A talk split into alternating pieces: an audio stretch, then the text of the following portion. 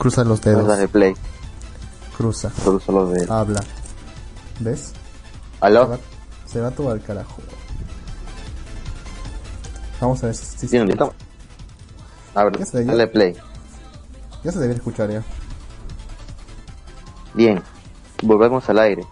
Por favor, avísenos si nos escuchamos nuevamente los dos Ya está. Sí, ahora sí se escucha. o simplemente se escucha una persona. Puta madre, en serio, media hora de material perdido. No, de hecho son 40 minutos de material perdido. Pero... Porque. Que hemos hecho programa 40. Porque la desgracia me persigue.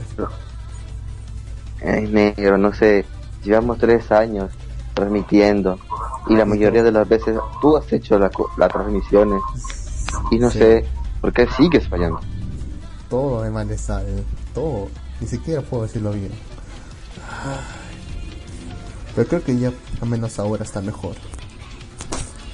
Se me escucha, ¿no? Bueno, bueno, lo espero, ¿no? Lo espero también yo. Yo te escucho. Y según lo que veo acá, también te escucho. Vamos a ver. Y eso que ya has hablado algo muy interesante, carajo. No eres puta madre. Ya, déjalo ahí. Mejor sabes qué? Ya hablaremos otra, o- otra vez de todo. ¿Cómo? Ya, sí, cambiamos totalmente de tema. ¿Y qué te parece si leo la otra historia que nos envió Gato Cosmo? ¿Qué envió dos? Sí, envió dos. O sea, participaron cuatro y dos fueron Gato Cosmo. Para que veas que tan jodido fue. Ah, igual, ya se eso demuestra completamente que no tenemos ningún poder de convocatoria. Ya perdimos Sí, toda oportunidad ya, de, que nos de que encontremos un patrocinante. A menos que sea un orate. Pero bueno, continuemos con el show. Aún, aún no se ha acabado. Así que la otra historia de Gato Cosmos se llama, a ver, aquí tengo el nombre. Mm. Se llama Ángeles del Juicio Final. ¿Bien? ya pues, ladra. Acá dice, esto está basado en un libro de aproximadamente 2.000 páginas que escribí hace años. Es imposible resumir eso Cierra tu. en tan corto tiempo. Ah. Sí, porque se escucha doble, ¿verdad? Sí. Ya. Ahora sí. Ya. Eh, es imposible resumir todo eso en tan corto tiempo, sobre todo porque más, nada más está impreso. Ah, Ah, mira, tiene un libro impreso, Gato Cosmo. Así que dejo los conceptos generales.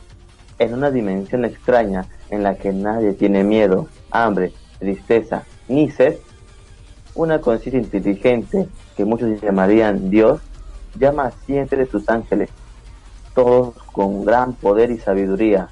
Dios cree que el momento del llamado juicio final hacia la humanidad ha llegado, pero dice que Él no es perfecto al haber creado seres tan aberrantes e inestables, y al mismo tiempo hermosos como los seres humanos.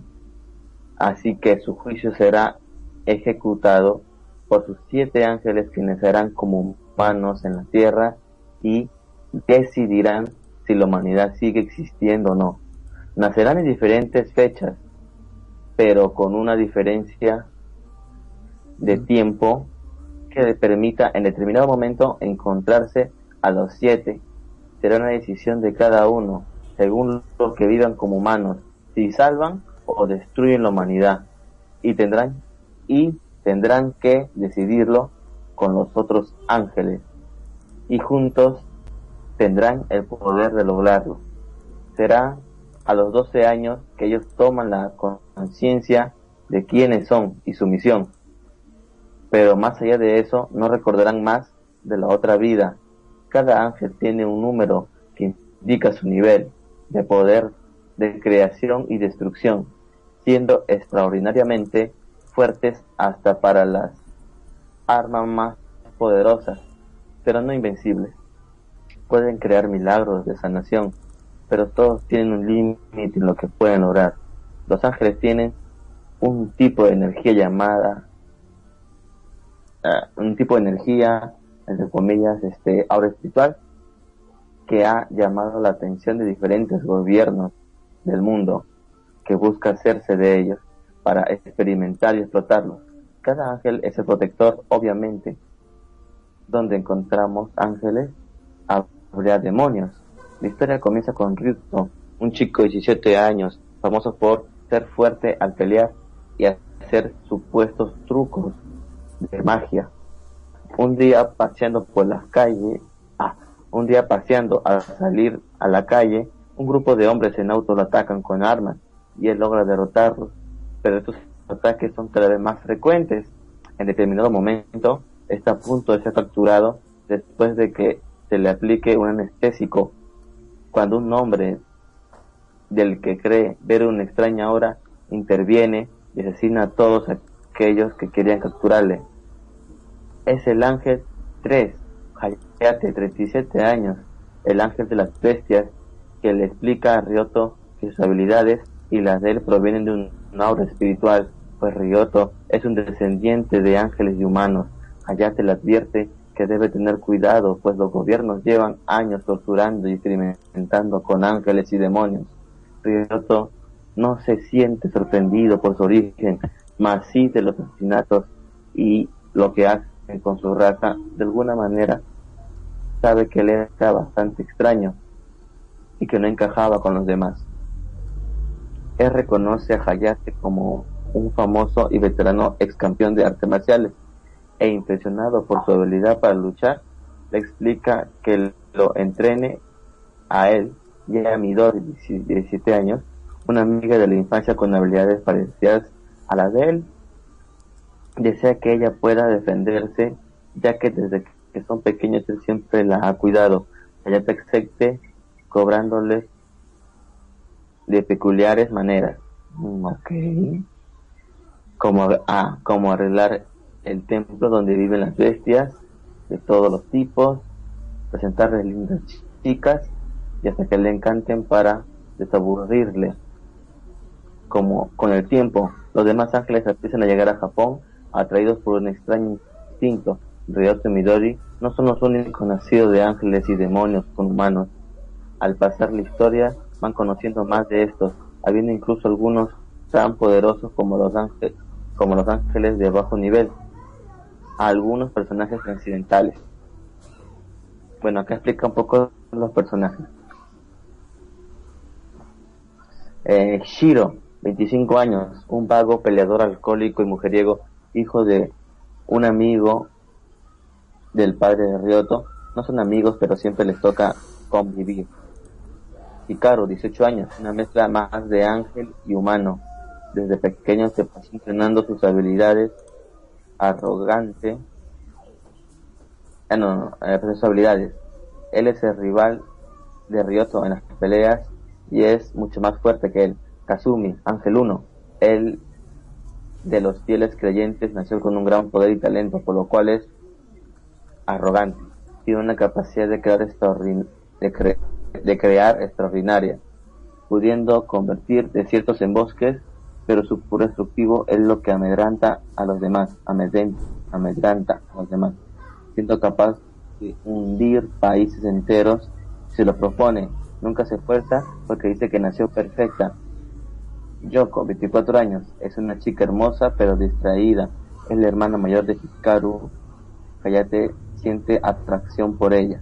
Mashiva, 23 años, Ángel 7, el de las plantas.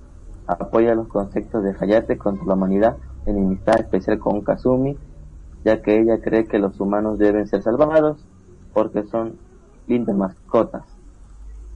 Fudo, 50 años, militar encargado de la cacería de ángeles en Japón, padre de Shiro. Teme, que, teme a los ángeles tras ver su tremendo poder en, su, en una cruenta guerra contra uno hace 20 años, en la que murieron más de 2.000 soldados para detenerlo. Investiga leyendas y fenómenos paranormales. Concepto extra. Concepto extra. Cada ángel puede tener... Sí. Cada ángel puede tener un siervo a su servicio. La condición es cederle parte de su poder cuando estén moribundos. Esto los dotará de poderes similares a los del ángel, incluso más inteligencia. Esto puede ser tanto personas, plantas, animales o animales. El ángel Mashiva tiene un eucalipto miniatura en su muñeca que puede sanar a las personas enfermas que lo toquen y crecer de manera rápida para, proteger a su amo. se tiene una pantera negra que parece mucho más fuerte que él.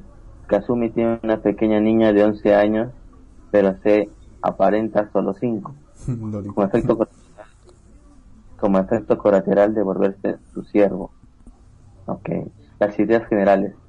Sería una historia futuri, futuraita por ahí en el año 2000 futuraita, en el año 2340 habrá mechas, pero no es lo impresionante.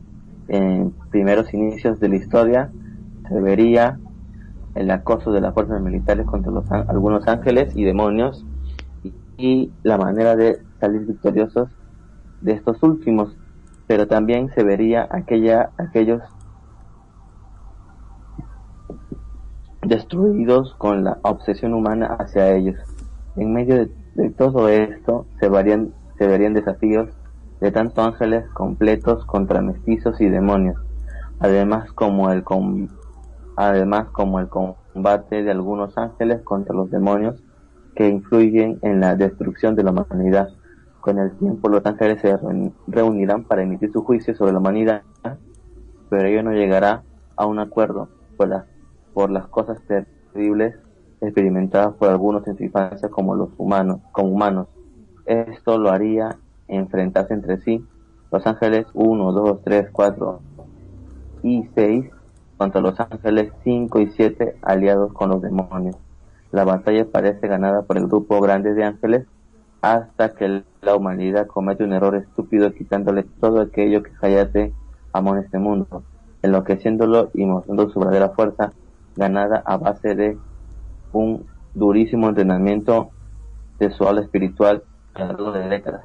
Nadie puede detener aparentemente a Hayate, Pixui, ángel de los ancianos de de 75 años, y Mashiva, entonces Ryoto y Hikari siguen unirse para vencerlo, no solo los demás, a los otros siete ángeles juntos, sin embargo no participa en batallas, solo se dedica a ayudar a quien está sufriendo y se volverá un personaje importante al final. Es la segunda vez que que viene a intentar salvar a la humanidad. Concepto 3. La extinción de la humanidad, el juicio final. Haría nacer un nuevo mundo, solo que con unos pocos elegidos sobrevivientes. Concepto 4. Dios no hizo invencibles a estos ángeles, solo sumamente poderosos, para que así la humanidad se unía, se unía admitiendo sus errores para detener, para tener posibilidades y sobrevivir. Es todo lo que puedo explicar por ahora. Es difícil resumir todo esto un tanto concepto. Y ahí termina la historia que nos envió el, el buen Gato Cosmos en nuestra pequeña... Tatani, que tiene pregunta de qué habla. Hablamos de una historia que nos enviaron unos participantes que hicimos, no sé si alguno de ustedes sabrá, pero hicimos un concurso de historias, pero parece que solamente participaron cuatro y cuatro y dos de ellas fueron Gato Cosmos. Así que, no sé qué te pareció esa historia. Realmente eh, me perdí en una parte no entendí exactamente de realmente de qué iba realmente la historia porque en una parte parece parece que es o sea una una, una historia de peleas, Creo que o sea, una historia de peleas pues, peleas deporte deporte o sea tipo eh, o algo así yo creo poderes y todo eso con por lo que entendí por lo que entendí Dios mandó a siete ángeles, ¿no? Para que imitaran un juicio. Y al parecer estos ángeles tuvieron también descendencia humana, o sea, eran como mestizos, humanos y, ángeles a la vez, y también hacen demonios, y como estos seres irradiaban energía, el Estado, el gobierno, quien sea, eh, los estaba capturando para experimentar con ellos.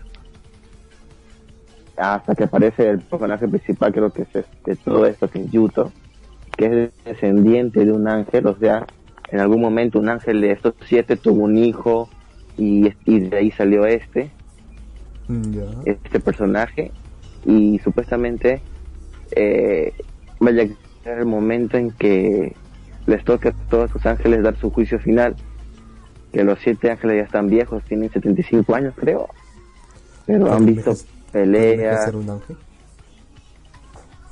es que es que renacen como humanos por eso No sé, pero o sea, o algo así por- bueno, al menos ese detalle no importa. Lo que no entiendo exactamente de qué iba la historia, o sea, era peleas así tipo pops, artes marciales, o sea, con poderes, o, o luchas más allá como, es lucha más allá con ejércitos o algo así. eh, lucha con el ejército creo yo Porque un momento parecía porque que si se enfrentan con- porque si se enfrentan contra soldados sí parece que también va de o sea o sea peleaban contra gobiernos contra ejércitos y la manera y este había un ángel que hacía artes marciales y le enseñaba a estos chicos no o sea es un poco mezclado o sea la cosa es que la esencia de esta historia es que existen ángeles y demonios y hay una lucha interna junto con la humanidad pero nadie sabe bueno en efecto los siete ángeles de que está sobre sus manos el destino del mundo de que esté destruido o no Pero, o sea, o sea, producto de la pelea de estos ángeles en ejércitos contra otros demonios, es que se va a decidir el destino del mundo. Es lo que me estás diciendo, ¿verdad? Eh, sí, algunos quieren destruirlo porque han sufrido mucho y otros quieren salvarlo, como dijo al final. O sea, dentro de una- ángeles.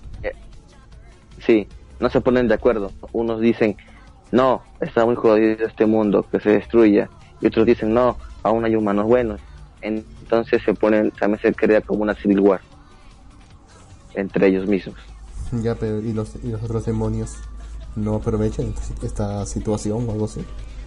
Sí, Eh, de hecho hay un lado, de, de hecho hay un lado de los ángeles que están con, está, hay unos ángeles que están al lado de los demonios, están con ellos aliados. No, solo faltaría que también haya un lado de los demonios que esté en contra de destruir el mundo o algo así. Es lo que Nah, faltaría. creo que no. Pero bueno. ¿qué te pareció? Se ve interesante, ¿verdad? Sí, un, Es, no un es una confuso, idea un poco confuso, pero si son es que como dice Gato Cosmos, como aquí nos dice Gato Cosmos, es un rollote muy grandote y que no es posible no es posible resumirlo tan pronto. Pero son pocos, o sea, son pocos los supuestos ángeles, ¿no? O sea, son poquitos. No son bastantes. Y supongo que tampoco los demonios tampoco son, Son siete, bastantes. Por eso, o sea, son siete, no, no da para pero un han tenido descendencia. Que aún así pero, no, no es- no da pero han tenido no da Pero no un entiendes que hay un puto ángel, pero no ves que hay un ángel que puede destruir o puede hundir en el mar un país. Sí. Pero es uno. Y entonces, Lo que me- no me estás entendiendo por eso, es que no da como para un entiendo. combate de ejército, más como para un torneo. O sea, más como Sí, un sí, sí, torneo te de artes marciales. Sí, yo te entiendo. Pero, no sé, la humanidad viene con tanques, aviones, giga- aviones y todo atacan. A la chingada, tanta vaina. Eh, Parece una, a mí me parece una buena historia. O sea, no todos los ángeles tienen el mismo nivel de poder, No, no todos tienen el mismo nivel. pero hay tanta diferencia. O sea, si hay uno que es capaz de destruir países y todo, debe haber, entonces debe haber otro que sean- no tenga más capacidad que un humano promedio. ¿Quién sabe, Negro? ¿Quién sabe? Me gusta dónde va esa historia, pero tendrían que resolver cómo va a ser las, cómo serían las peleas y todo eso. Si es que realmente van a ser peleas tipo artes marciales, porque hay mucha mención del elemento de las artes marciales. como algo muy importante. Bueno, como podía esperar de Gato Cosmos. Sí, sí. Pero bueno. Sí, es interesante. Y la historia de Animaker con el jefe, la leí, está ya más redactada, son como 11 hojas. ¿La leíste ¿Qué 11 completa? hojas? No, te estaría mintiendo si digo que la leí completa. Son 60 hojas que diga. A la miércoles. Que hace su propia novela. Entonces, es que claro, la primera parte, las primeras dos hojas son la sinopsis de la historia y la siguiente es como la novela ligera. Y bien, entonces la historia es una historia de misterio. Trata sobre el presunto suicidio de una chica de escuela secundaria o creo que es preparatoria, bueno, no sé y su hermana menor que no está conforme con esa decisión. Que están, y ahí están, están metidos este, eh, unos alumnos, ¿no? Que dicen que, que dicen que esta chica era una, era rara, era callada, era incluso, incluso se asume que era promiscua. Entonces la hermana menor de la chica que está muerta no acepta nada de eso porque su hermana no era nada nada de eso. ¿sí? Mm, entonces ella no acepta nada. Su hermana murió. Primero dijeron que era un que era un suicidio. Luego la policía investigó y dijeron que fue un accidente que los chicos fueron castigados su clase fue castigada y mientras que ella limpiaba el salón de química, unos gases tóxicos le envenenaron. Ajá. Pero también se descubrió, ¿Quién se va a creer eso?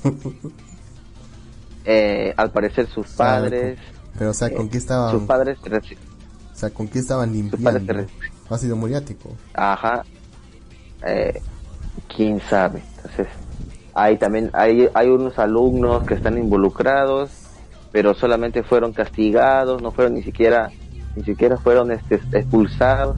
La escuela quiso mantener todo, era una escuela prestigiosa, quiso mantener todo ba- bajo siete llaves, así que dejaron todo atrás, incluso le hicieron una pequeña, ¿cómo se llama esto? Cuando se pone como una estampa en la pared. Bueno, Una no el nombre. compensación, Una- una indemnización. no, no, no, no, no, no, que te ponen una placa, una pu- puta placa, pues una placa ahí en su nombre, ¿no? Y todo Un eso. Y ya. homenaje. Una placa, pues una placa en la pared de la escuela, con su nombre y todo eso, ¿no? Mm, Y ya. ah, ¿Cómo se? Un homenaje, creo. Una placa de conmemora- conmemoración, una memoria, algo así. Sí, sí, sí, algo así. Y, y ya. Entonces incluso los padres de la chica se resignaron a eso, pero la joven no se ha resignado y ella va a buscar la verdad y va a saber realmente qué pasó realmente ese día. Bueno, ese es un resumen de toda la historia de que nos mandó Animaker, ¿no? que me pareció a mí una historia interesante sí, en el futuro pero No, no, no creo que sea tan nueva no, pues nunca, no, nunca nada puede ser completamente nuevo. O sea, todo ya se ha inventado. Solamente podemos, no sé, ey avanzar no se- sobre lo que no se o retorcerlo. no se había inventado sobre no se había inventado este que el protagonista recargue una arañita No, pero el género de reencarnación sí se ha inventado. O sea, solamente Sí, hay elementos nuevos. pero nadie, pero nadie se le, se le ocurrió una arañita débil e inocente qué bonita No, arañita pero. No, los buditos ya lo habrán inventado. Seguramente hay una historia de, alguien que ya, ya reencarnado en una, una araña y que aprendió todo sobre cómo ser más humilde y llegar al nirvana y todo eso. Seguro, quién sabe quién sabe pero bueno me pareció a mí algo interesante Ah, de misterio. Sinceramente no me gustan las Sí. historias de misterio, pero me gustaría ver cómo concluye esto. Lo que no entendí bien es exactamente quién es el protagonista. ¿Los padres? Eh, no, no, la, la hermana pequeña que va a descubrir qué pasó realmente con su hermana, ya que ella va a entrar a la preparatoria. Mm, supongo que esto va a terminar como por un, un accidente, seguramente va a ser. Un accidente de un, de un grupo de una chica, un grupo de unas chicas así malcriadas que se les pasó la mano y, y sus padres les, ayud- les ayudan a cubrir el asesinato. Bueno, asesinato no, un accidente. Justamente nadie quiere que se ¿Y la, y la, y la pobre hermana de- seguramente también estará en peligro. ¿Quién sabe? Capaz el director quería violarla. De hecho, podríamos averiguarlo simplemente leyendo la, la obra, pero Sí, sí, eso le ha pasado. Tienes para leerla.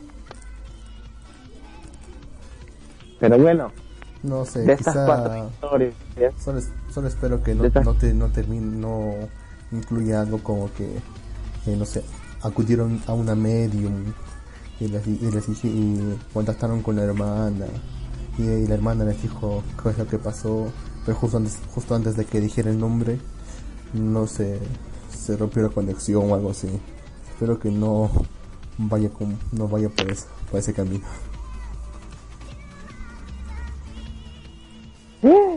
Morochi 90 nos, nos spoileó. El la protagonista está muerta. Los verdaderos asesinos son los policías. No pinche mami. ¿Qué policía? No entiendo, ¿qué policía? Animaker, ya ves, Ani- eh, Hey Gamer dice, si es Animaker, apuesto que la Loli es la, es la prota. Protagonista Sí, la hermana menor. Sí, Bueno. seguro. Bien, de estas cuatro historias que hemos estado, negro, la primera fue sobre mu- mutantes que cazan palomas gigantes. La segunda historia fue sobre la chica de un metro ochenta que, que fue genéticamente alterada para ser mejor atleta. La tercera fue sobre Los Ángeles del Juicio Final. Y esta cuarta que fue sobre la novela de misterio. De estas cuatro, ¿cuál crees tú que merece ser ganadora de este pequeño concurso que, bueno, no pequeño, que hicimos hacerlo más grande, pero nadie participó? ¿De Maldivir? ¿Quién crees que es la ganadora? ¿Para cuál es tu voto? Mm, yo diría que la última, ¿eh? sinceramente. La novela Porque de misterio. Sí, elabo- elabora mejor la trama. Y bastante interesante. Aunque falta decir nuestras propias historias, ¿eh? Es que nosotros no participamos, porque si no yo digo, a la mía gana. Sí, claro, No. pues te digo. O sea, pero hay que decirlas para el final. Pero yo, yo voto por la de Animaker. Tú votas por la de Animaker, bien. Mm, a, mí me, a mí me gustó los mutantes. Y nada más porque tú y yo somos mutantes. Porque yo tengo alas y puedo volar por los aires. claro. claro, pues, eh, Bien. la que más nos conviene. pues. Bien. No hemos llegado a un acuerdo. Ah, aquí Pero bueno. Morochi 90 pone, Bien. pone un punto interesante. ¿eh? Dice, ahora solo falta que la Loli haya desarrollado doble personalidad. Podría ocurrir, como ya he visto en otro cómic, que, o en otro cómic, no, otro manga,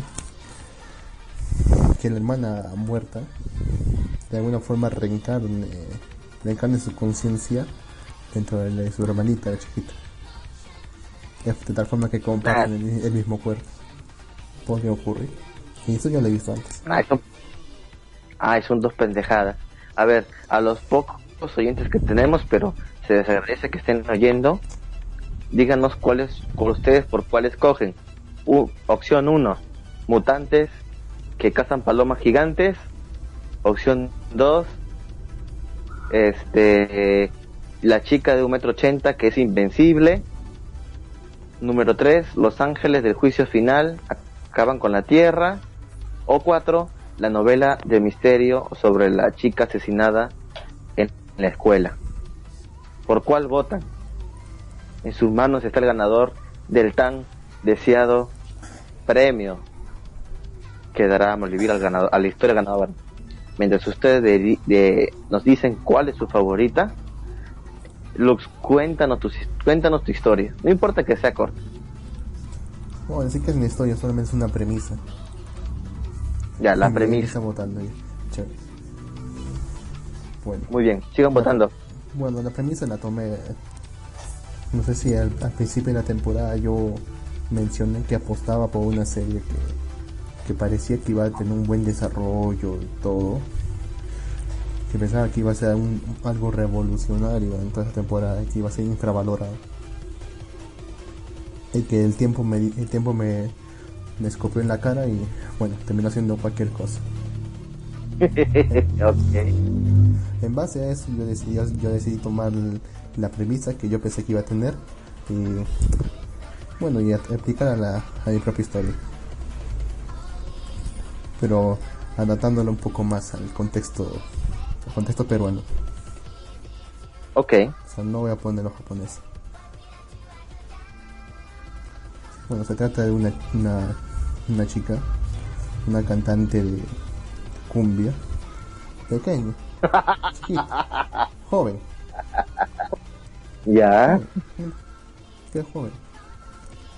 Una estrella en su, una estrella en su, en su pueblito, en su, así, en su, en su, case- en su casería. En su ciudad. En- en- no, Ya. siquiera en una ciudad, en un, pu- en un pueblito allá en la, en la sierra. Ella es una cantante de cumbia que tiene, que tiene éxito y es querida por todos. Y gracias a, es- a eso, ella logra ser escogida congresista. Ah, caray. Ella postula, congre- ella postula al Congreso gracias, gracias a gracias, al apoyo de sus padres y eh, el apoyo de un partido del cual ella no conoce mucho, tampoco le importa. Solamente quiere llegar al Congreso supuestamente para poder atender las necesidades de su propia población. Justamente gana gracias al voto, gracias al voto de ese pueblito y a otros pueblitos, circun- de otros pueblitos circundantes que la ven como una persona honesta y, y trabajadora, aparte de, aparte de ser muy popular. Entonces, ¿cómo se desarrolla la trama? Esta chica pensaba que esta chica pensaba que el Congreso era un lugar donde podía hacerse donde se hacían las leyes y se cumplía la voluntad del pueblo. Ahora la chica va a descubrir cómo es que realmente se maneja la política a ese nivel. Cómo es que se forman, la- cómo es que se forman las bancadas y cómo es que cada cómo es que cada congresista responde a, propi- a intereses propios.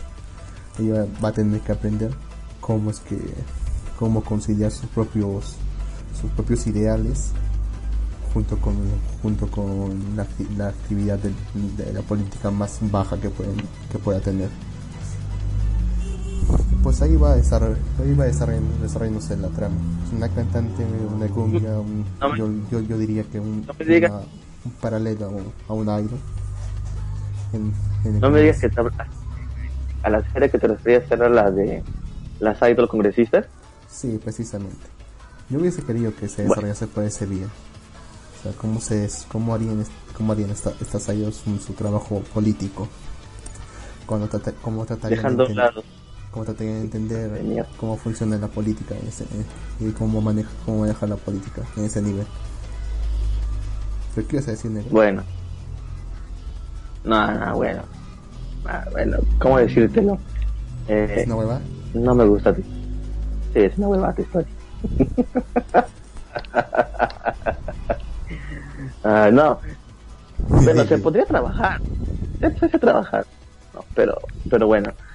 ¿Qué gamer dice aquí? Votas por Los Ángeles. Bueno, hay un punto para las palomas, un punto para Los Ángeles y un punto para la, la de Misterio. Luego acá dice Satanic las palomas. Bien, tenemos dos puntos para las palomas, uno para Los Ángeles y otro para la película de Misterio. Eh, Chorin dice no las leí, pero la las palomas son las divertidas. Bien, entonces voto por la, tres votos para las palomas que van ganando, uno para Los Ángeles y otro para la, no- la de Misterio. Eh, Chorin dice las de Metro 80, me gustan las altas. Bueno, apoyo. entonces una para una para las altas. Acá Gasto Cosmo dice, pensé haría un espacio en el blog para que los visitantes decidieran, pero bueno, Gato Cosmos. Mire, les voy a contar un secreto. De hecho, yo creo que para que, para que la publicación de, de, de el, del, del concurso sea más popular. Casi creo que tuvo 500 vistas por 5 soles, así que no fue mucho. y mire, no y mire que no participó nadie. O sea, si yo lo pongo en el blog, va a ser como ahorita, uno, dos votos. De hecho, ahorita tengo más votos que que, que tendría en una, creo en un blog, porque hasta ahorita todos los podcasts que subo en el blog, creo que ninguno tiene ningún comentario. Así que creo que aquí me van a dar mejores resultados que el blog. Por eso lo digo aquí. Pero bueno, eh, dice, creo que apostamos por esa serie, pero no resultó. Nada, ese, esa, ese de las flores políticas lo dejé en el tercer capítulo. Bueno, hasta el momento va ganando las palomas, ¿sí? Entonces los mutantes que pelean con, las palomas gigantes. Yo lo dejé en el cuarto capítulo, ¿eh? Yo pensaba que iba a ser a lo Madoka, sinceramente. Que a partir, Pero fue, del, no. tercer que a partir del tercer capítulo se iba a revelar la verdadera trama, iba a, mostrar, su verdadero, su verdadero matiz. Y seguían con la, seguían con la tontera. ¿Iba a entrar a Odebrecht? ¿Iba a Idol? ¿Qué? No, o sea, me ¿Iba a entrar a Odebrecht? Bueno, sí, posiblemente. Una empresa corrupta que, pues, que por fin pueda que por fin puedan ver cómo que cómo que entiendan perfectamente que no todo se soluciona cantando. Que van a tener que hacer una labor más política en ese sentido. Porque en la serie actual todito se soluciona cantando o sea solo cantan y todito se soluciona en todo el episodio. O sea más burdo no podía ser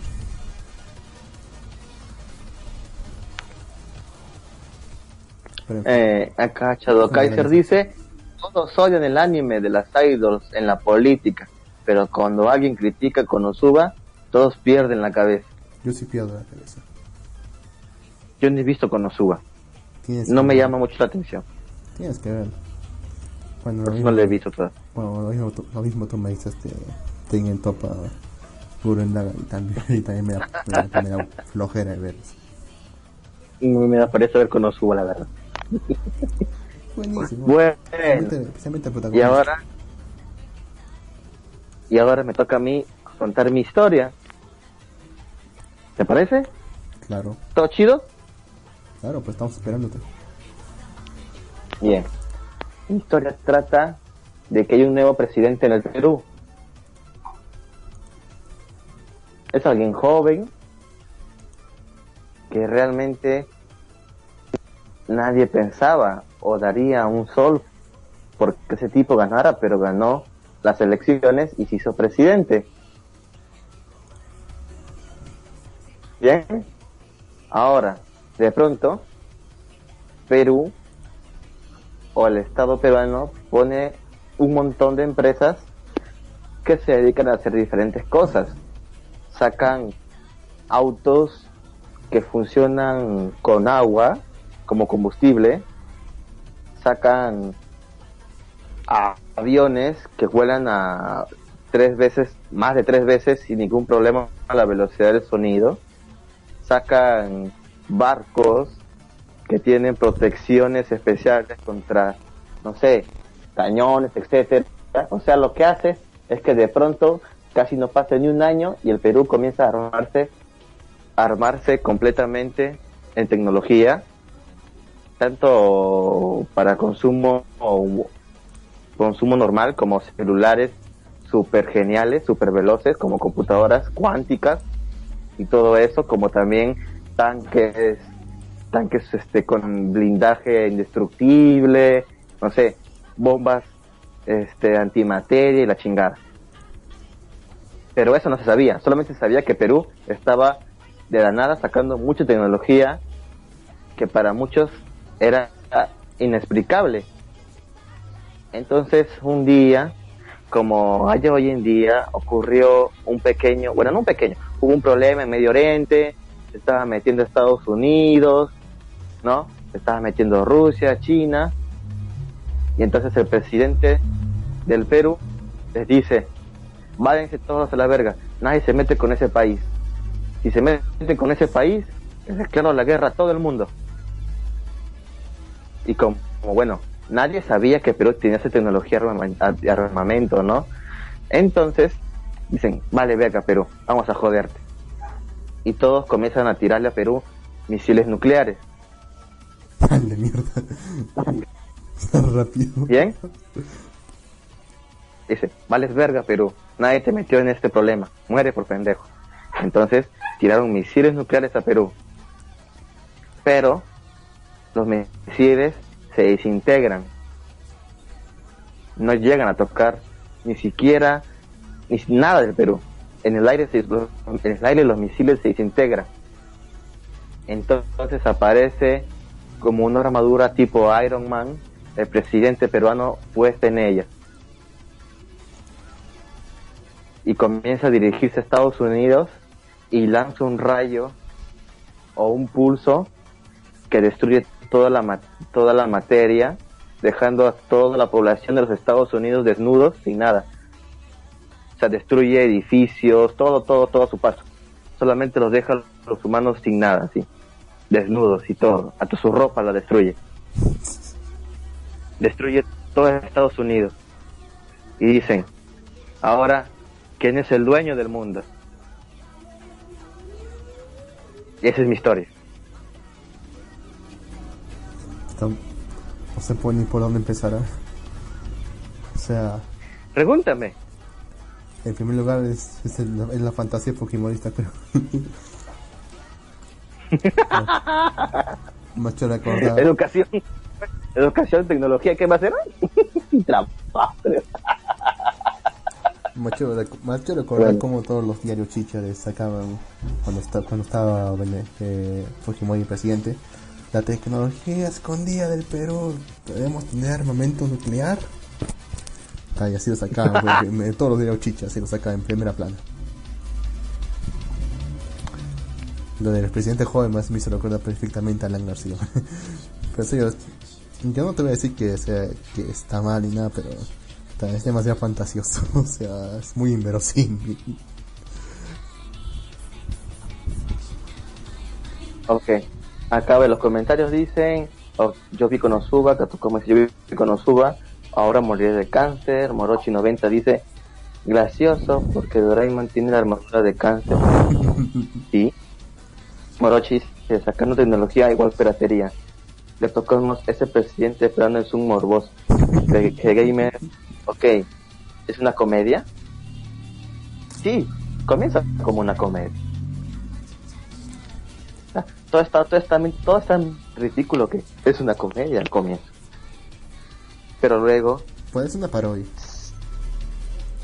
Pero luego eh, se descubre, mientras que va la, la historia avanzando, y se quedó en el último lugar. ¡Qué pendejo! ¿Qué? Carajo, no sátira porque ya todos se cabronan.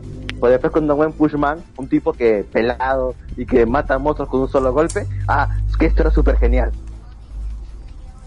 Claramente la serie no trata sobre él, sino sobre todos los demás que están a su alrededor. O sea, él es, acabado. él es secundario en su propia serie. Bueno, sí es cierto. Pero bueno, ¿Qué es lo que pasa? Este tipo a cierta edad toma conciencia de todas sus vidas pasadas. A cierta edad él tuvo un shock muy fuerte.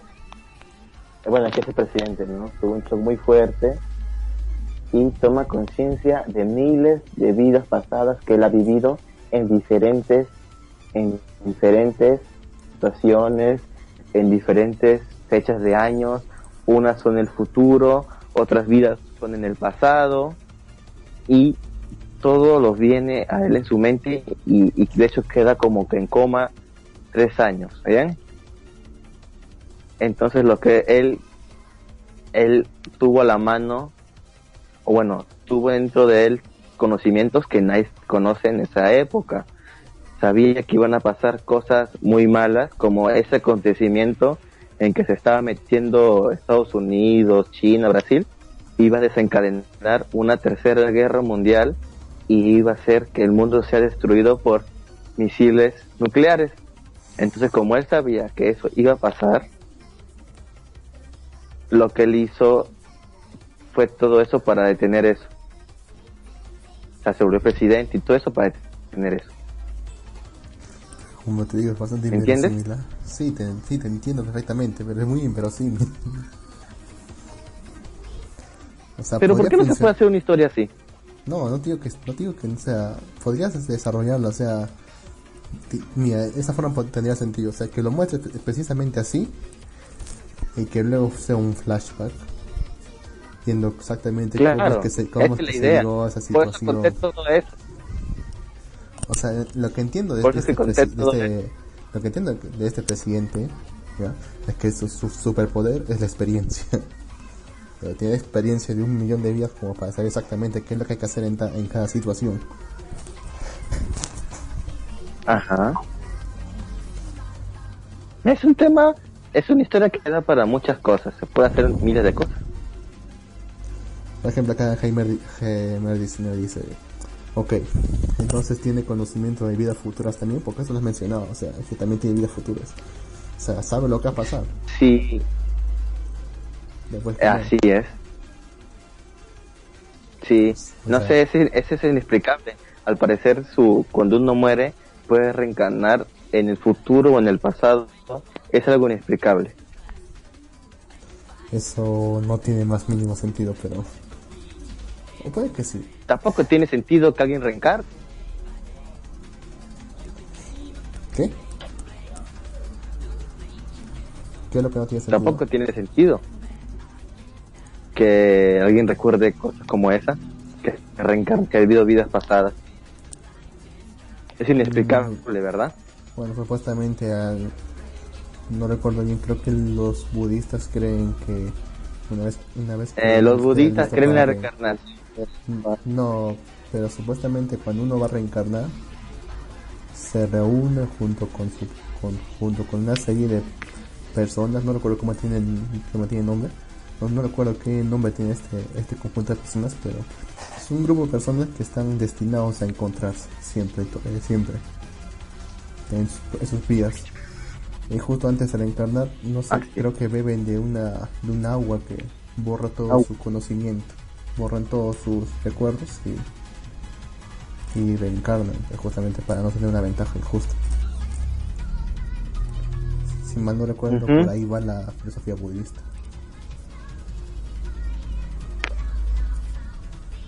Eh, acá dice, muchachos, ya dejen el orégano. Saludos, una pregunta. ¿Ustedes qué saben o están al día en anime? La cuarta temporada de Hyaku.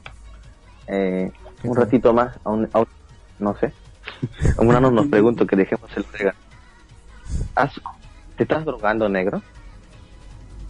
Mm, bueno, sí, pero no con eso. Yo me drogo con cafeína Bueno. nomás. Con cafeína no mejor drogo. Nada, yo me drogo con comida chatarra nada más. No sé, ah, mira. No me Pero bueno, de- ¿qué te parece Ahí no, mi- ahí no me preguntes nada de ninguna serie, nada sobre series de deportes. ¿eh? No me gusta para nada las series de deportes. Principalmente es, caballero principalmente vano. Porque no puedo empatizar con ellas. O sea, no puedo proyectar. Así es, caballero vano. Caballero Bannon, esto es malvivir, somos malvivientes, por ende no practicamos deportes. puede que el, Sí, todo el día jodiendo. Puede que atletismo La verdad a mí no me gusta pero Pero bueno, creo que el único anime de deportes que he visto y he seguido es Supercampeones, nada más. Eh, yo recuerdo haber visto ¿El uno, creo que es Wild Heart o algo así, no recuerdo bien. En el que el protagonista, en el que el protagonista, este era de fútbol, me acuerdo. Que el protagonista tenía el pelo El de fútbol de Animal, Sí, eh, sí habla. Solamente, pero Sí. veía, veía episodios así sueltos, como nunca he seguido la serie. Solamente recuerdo que al final él quería alcanzar a su hermano, que era profesional, y al final el interno entrena. Un pendejo. y al final lo ve, al final creo que lo vemos en un partido profesional pero no sabemos qué pasa con él no entendí muy bien el final pero bueno es lo único que es la única serie de deporte que he visto no me gustó más yo también en la cuarta temporada cómo van los animes Lux ¿qué vas viendo? también una flojera seguir viendo las series ¿eh? ahorita me ha atrasado casi dos semanas Creo que el único que, en el que estoy al día es en el Konosuba. En Konosuba. Lo demás nos he dejado un par, un par de semanas. Voy a esperar que se acumulen unos episodios. El de Gabriel Dropout, por ejemplo, tengo dos que no he visto, que no he visto todavía. El de Kobayashi tengo uno y, el de ¿cómo se llama el otro? el de Demi-chan también tengo justamente el, de esta semana que todavía no lo he visto. Nunca, y, e insisto, no me gustan para nada las series de deportes. O sea, realmente no, no, tengo nada contra ellas, pero simplemente no me gustan. O sea, bueno, Acá la no bueno, dicen tengo, bueno, sí tengo algo contra ellas. Sí tengo algo contra ellas, son demasiado homosexuales. Ah, deberían de seguir más. hay muchos animes de deporte muy buenos. Hajime no Ipod, no Ice, Yaku, Mayor, los campeones fueron en sus tiempos. Eh, Hajime no Ipod yo lo vería por las peleas nada más. Digamos, no Nice, creo que es de béisbol. ¿Béisbol no tenis? Y la No, ese es la Prince of Tennis, ¿no? No, bueno, es uno, creo. No. Estoy confundiendo, ah, creo. Que, recuerdo también que también salía eh, eh, Animax y que era más aburrido que la mierda. Sí, sí, me acuerdo que tenían a Prince of Tennis le querían poner nombres a los ataques, como ataques, ¿no? No sé, la requetada ah, escondida, una cosa así. Dice, ay, qué mierda, dice yo. Ah, sí, es un, es un cliché, creo que en esta serie. Oye, de hecho, parece que esa serie de Prince of Tennis ha sido bastante muy popular en su, en su propio país porque vez he visto que, que tenían musicales, o sea, musicales en ah, teatro. Para que una serie tenga eso, fue muy, fue muy querido. Sí, fue muy. Y Kiaku, ¿qué cosa es de volei, no? Sí, ese es de volei. Me acuerdo que el de línea roja cada rato lo recomendaba. No, gracias. Paso. Hombres jugando volei. Mm, prefería ver chicos jugando volei. Se ve más bonito.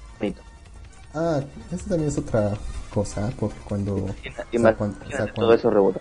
Cuando serie de deporte, el, el que dice acá, es de hombres, siempre va pues una temática más seria, más deportiva, competitiva.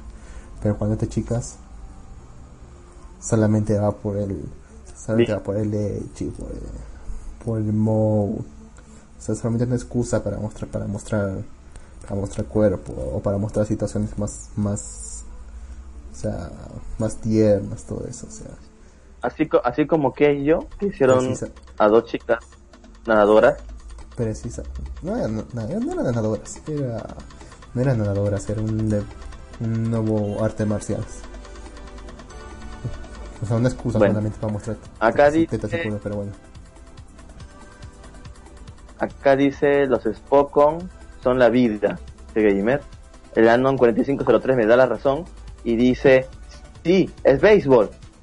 Ya me lo dice, lo sabía, es béisbol es un tipo, creo que es como un delincuente juvenil que se vuelve, bueno, es bueno y, se mete a jugar béisbol.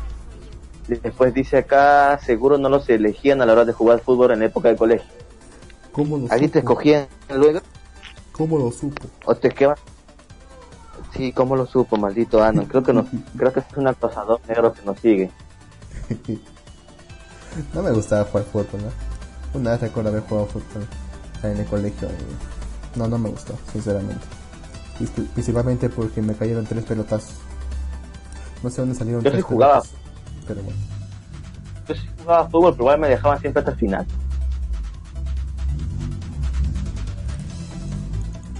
Eh, acá dice Gamer, Baby Steps de tenis. Sí, lo sé, Gamer. Por eso tampoco lo vi. Kiaku es de voleibol, sí, ya lo había dicho. Chorin dice Keiyo. Eso es lo que yo he dicho, creo. Pero Sí, bueno. la que te decía. Eh, también está Yomushi no Pedal, es de carreras de bicicletas. Sí, Yomushi no Pedal es de bicicletas, desde un otaku que creo que tenía que dejar no sé a cuántos kilómetros para ir a ver a sus idols, todas esas mierdas. Y por eso se- era muy bueno manejando bicicletas. Y lo descubres y entras para participar en estas carreras. Ah, También sé de que dicen, dicen que es buenísimo el manga. Ay, no sé, por lo poco que he visto es demasiado. demasiado bello como para poder verlo. Pues sí, mira, Ojalá la verdad que el, el género de deporte creo que es algo que tú y yo coincidimos en que no vemos. Eso sí, es algo que tú y yo coincidimos completamente.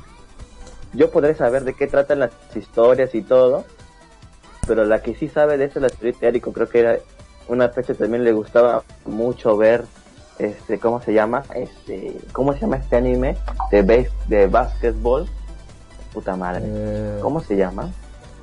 Free? No, Corno Basket. Ah, ese es de put- nadadores putos. Sí. Bueno, pero en su caso se entiende por qué quiere ver eso. Sabes a lo que me refiero. Corno Basket. Slam creo que es de básquetbol.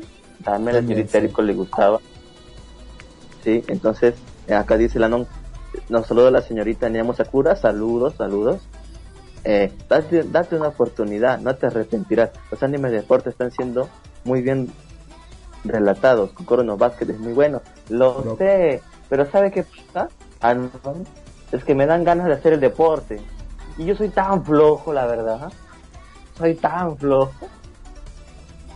Entonces, me da flojera incluso verlo porque sé que voy a querer hacer el deporte y no voy a poder y va a ser una pérdida de tiempo. A mí me pasa que dos cosas. Primero, que ya lo, que lo he repetido varias veces. Que, o sea, que lo veo que es muy... O sea, las propias imágenes que muestran, o sea, es muy gráfico, muy homosexual. Por así decirlo. O sea, no, no me animo a verlo justamente por eso. Y lo segundo es que estas, De series, hecho- estas series tienden a ser muy, pero muy largas. O sea, y realmente me De desmotiva hecho- el hecho ese. Porque sinceramente sé que no importa cuánto vea, no voy a ver un final, o sea, no voy a ver cómo avanza la trama. No voy a ver. Precisamente eso. De hecho, la temporada, no me acuerdo si fue la temporada anterior, salió. ¿Cómo se llama esta mierda? Right Out, creo que era. Que era un anime de tipos que jugaban rugby, pero era tan homosexual. ¿Por qué demonios pusieron algo tan homosexual con una serie de rugby que supuestamente es de machos que se golpean y todo? Que precisamente la tú, lo, viste. tú lo has dicho. Son machos que se golpean. O sea, ¿qué otra cosa esperabas? Sí, pero les ponían hasta culos y todo eso. ¿Qué, qué, qué mierda? Creo que cada vez estos deportes están enfocados más a las fuyoshis. Justamente te iba a decir eso. Me da la impresión, mi querido negro, que justamente para eso se, se hacen todos series de deportes. ¿eh? O sea, pero justamente de esas Pero bueno. series de deportes en las que son los, protagoni- los protagonistas son solo hombres. Cuando son mujeres, la cosa, o sea, tampoco, bueno, tampoco, tampoco cambia mucho porque, o sea, no, lo- no se lo toma muy en serio, o sea, solamente para mostrar culos, tetas, o, pa- o para mostrar muy, por ejemplo, eh, ¿cómo se llama esta serie? Eh, Rock que es una, es una serie o sea, de basquetbolistas, pero lolis, lolis, niñitas. Ajá. Ya. ¿Tú realmente crees que se toman en serio su, su serie? O sea, solamente para, para mostrar esas situaciones. O sea, o sea, para mostrar las niñitas en, po- en poses sugestivas y todo eso. ¿Tú me entiendes? Yo te entiendo, no te preocupes. Yo te entiendo. Sea Este, bien. La, única forma que uno escape de eso es que la serie sea una parodia en sí misma. Sea una parodia. Por ejemplo, TQ. por ejemplo, No sé si, no sé si, no sé si has visto tú TQ. me comentaste de la serie. Sí, justamente, supuestamente es este, un club de tenis. Una, una chica este, que tiene un club de tenis en, en el colegio. club de tenis. Pero justamente todo lo que Lo hacen, justamente ellas hacen cualquier cosa menos jugar tenis. pues. Y, solamente, y solamente cuando juegan tenis y se ponen más o menos seria. Justamente es una parodia a todo, es una parodia a cualquier tipo de deporte. Justamente lo que lo que tú mencionaste de que eh, tienden a, a, darle un, nombre a sus movimientos o así, así o hacer comentaristas de cómo, de cómo- o cómo el partido se pone intenso, pone muchos efectos especiales, así como que la bola se, se curva cuando lo lanzas y todo eso. Justamente ellos, ellas, ellos eh, en esta serie se burlan de eso también en un momento. Yo siento que es ridículo. A mí se me hace que es la única forma en la que puede escapar de una serie de deportes de, de todo este complejo. Porque si no están casillados en eso. O sea, o bien de homosexuales o bien para, o bien para mostrar tetas seguros. Pareciera que no hay, pareciera, pare- pareciera que no hay otra opción. Bien. Entiendo, te entiendo, negro. Pero bueno, dejando ya de un lado, nuevamente invoco, ya que el público milagrosamente de Malvivir hoy día es más grande de lo normal. Ah, Son ahí como 15, creo. 16, acá, Mayormente. 17. Bueno, igual solamente, Bien. si- si- Les solamente 7 invoco. personas oyendo. Hace unas semanas hicimos una competencia de eh, historias para nuevas clichés. Y bueno, lamentablemente solamente tuvimos cuatro historias, entonces tenemos que elegir entre las ganadoras. Pero como ya hablamos hace un momento de ellas, solamente les diré los títulos y voten por una. Tenemos la primera historia, que No, es yo. la historia donde... Sí, pero ahora hay más gente para que voten más personas. Los que ya votaron ya no van a votar, pues, ¿no? Ajá. Bien. La primera historia es sobre dos mutantes que se llaman Ginny Lux que cazan palomas gigantes. La segunda historia es sobre una chica gigante de un metro ochenta que es invencible en deportes y artes marciales. La tercera historia es la historia de ángeles que vienen a la vida como humanos para realizar el juicio final. Y la última historia es la historia sobre asesinato, una historia de misterio, una chica muere en su escuela y muchos dicen que es un suicidio. Así que les digo por favor, eh, de los que he dicho, hagan su votación los que no han votado y mientras, mientras eso, ¿qué les parece que si tocamos el ranking semanal de la Shonen Jump, que hace tiempo que no lo toco porque no encontraba, que ¿qué te parece si lo hacemos? ¿Va? Bueno, hay que, rell- hay que rellenar para ver. Bueno, el ranking semanal de la Shonen Jump número 14. Este, ¿puedes repetir el nombre del anime? Eh, ¿Cuál? no, no es un anime, no es un anime. Psycho. Eh, son historias creadas por fans. Eh, como dije hace un momento, la primera es eh, mutantes, mutantes cazando a palomas gigantes. La segunda es una chica gigante de metro ochenta. La tercera es Ángeles de Juicio Final. Y la cuarta es una chica muere en una escuela y dicen todos que es suicidio. Una historia de misterio. Muy bien. Nuevamente, ranking semanal de la Shonen Jump número 14. Los héroes también descansan. Oda sabe que One Piece es algo más grande que él. Es cierto. Me gustaría hablar de One Piece, pero será en otro programa. Ah, pero a su vez sabe que nadie puede reemplazarlo en la Shonen Jump. Solo espera el momento de que Boku no Hero caiga. Ya cayeron antes a Session, Classroom, Toriko y otros tontos que creyeron podían ocupar su lugar. Su secreto, además de, de, san- descansitos cada tanto, es nunca dormirse los laureles. Pese a combatir contra nadie, siempre está atento y concentrándose en que One Piece sea el más grande. Esta semana todos son los pesos pesados, baja, todos los pesos pesados bajaron muchísimo. Las series que tienen más de 100 capítulos son los zombies que deambulan por la mitad de la tabla. En serio, ¿alguien lee Snipe Saiki Kusou? Pues yo no lo leo. Bien, puesto número uno tenemos al grande, de los grandes, One Piece, con el capítulo 857. ¿Qué más hablar? One Piece ahorita está entrando, va a entrar, eh, yo creo, en, una, en un arco que va a ser épico, como fue el arco de, de, de Ace cuando mataron a Ace, de Marineford. Yo creo que va a ser algo muy grande. O sea, se van a venir la boda, va a comenzar la boda. Aunque miren, faltan cuatro horas para que comience la puta boda. Esas cuatro horas se van a convertir en cuatro meses si es que no es todo este año. Conociendo ahora lo va a alargar muchísimo.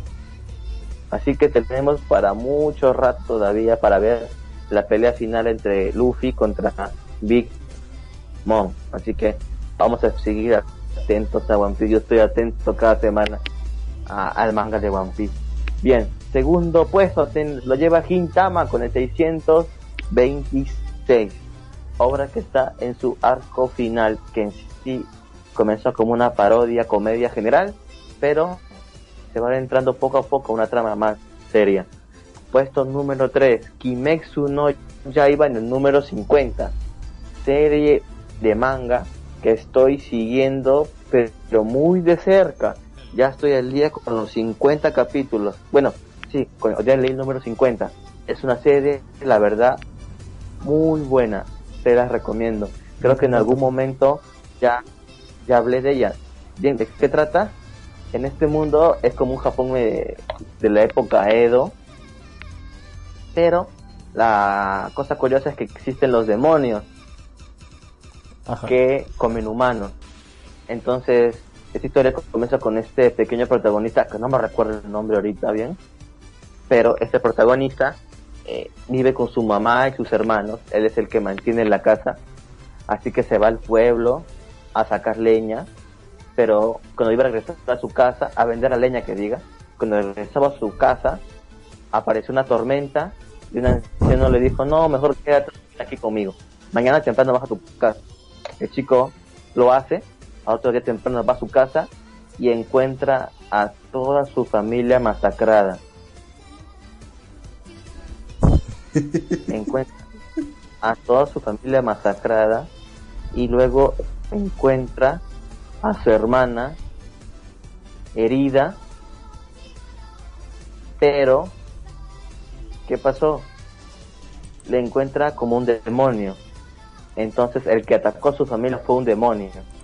Entonces a su hermana logra, ¿cómo decir?, calmarla y no completa su fase de demonio, no en lo que es, sino se come gente.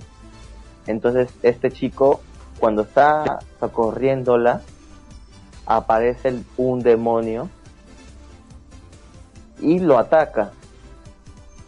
Entonces en ese momento apareció un espadachín con una capa, una capa de cuadros y una espada negra, el cual ataca al demonio y lo vence. Y le dice, tengo que matar a tu hermana porque es un demonio, va a perder la razón y va a comenzar a comer gente. Y él le dice, por favor no la mates, es la única persona que tengo en el mundo. Ella nunca comerá carne humana, lo juro.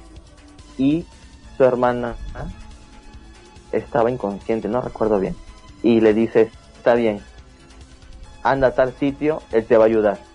Y lo lleva donde un viejito, bueno, tiene una máscara, nunca se le ve la cara, pero es un anciano, que ayuda a su hermana, su hermana ya no come gente, no ataca a nadie, pero la lleva en un cajón, el viejo cuida de ella y lo entrena este chico en las artes de la espada le enseña una técnica que es utilizada para pelear contra los demonios, que es una técnica de respiración, la cual te da habilidades más, como que tu cuerpo lo refuerza y tienes más fuerza de lo normal, con lo cual vas a poder pelear.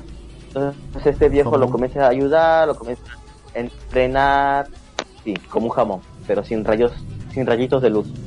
Entonces, entonces, eh, comienza, le dice, mira, si rompes esta piedra con tu espada, te voy a llevar a la clasificación, el examen, como un examen para que seas un cazador de demonios.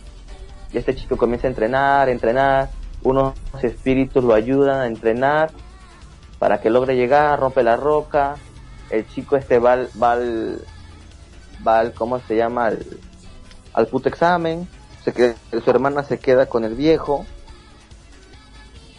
eh, el viejo comienza a curarlas, la comienza a, a, dar sangre, inyectarle sangre para que no se debilite, pero al contrario, la chica es muy fuerte, es un demonio muy fuerte, dice él, y comienza a trabajar con ella hipnosis, diciéndole y llenándole de su recuerdo de las cosas que era cuando era humana, le dice que los humanos son buenos, son tus amigos, siempre ayuda a tu hermano, no te comas a la gente nunca, ¿no? Entonces este chico va al examen, que es una montaña, y en la montaña tiene que luchar contra demonios. Del examen entran como 100 creo, y nomás salen 4 o 5. Porque eran unos demonios muy poderosos. Para, ¿Qué? Para, para, ¿Qué? para. Te pedí que me, que, te, que me dijeras de qué trataba, no que me contaras toda la historia. Ah, ah lo siento. Que ya me la costumbre. completamente, Pero, pero de eso trata, demonios y cazadores de demonios. Así que lean Kimetsu no Yaiba. Está muy buena, la verdad. Me gusta mucho. Y además, la recomendó el autor de Hunter x Hunter. Y la recomiendo yo también. Cuarto puesto, Hyaku serie de ah. voleibol. 200, en el capítulo 241.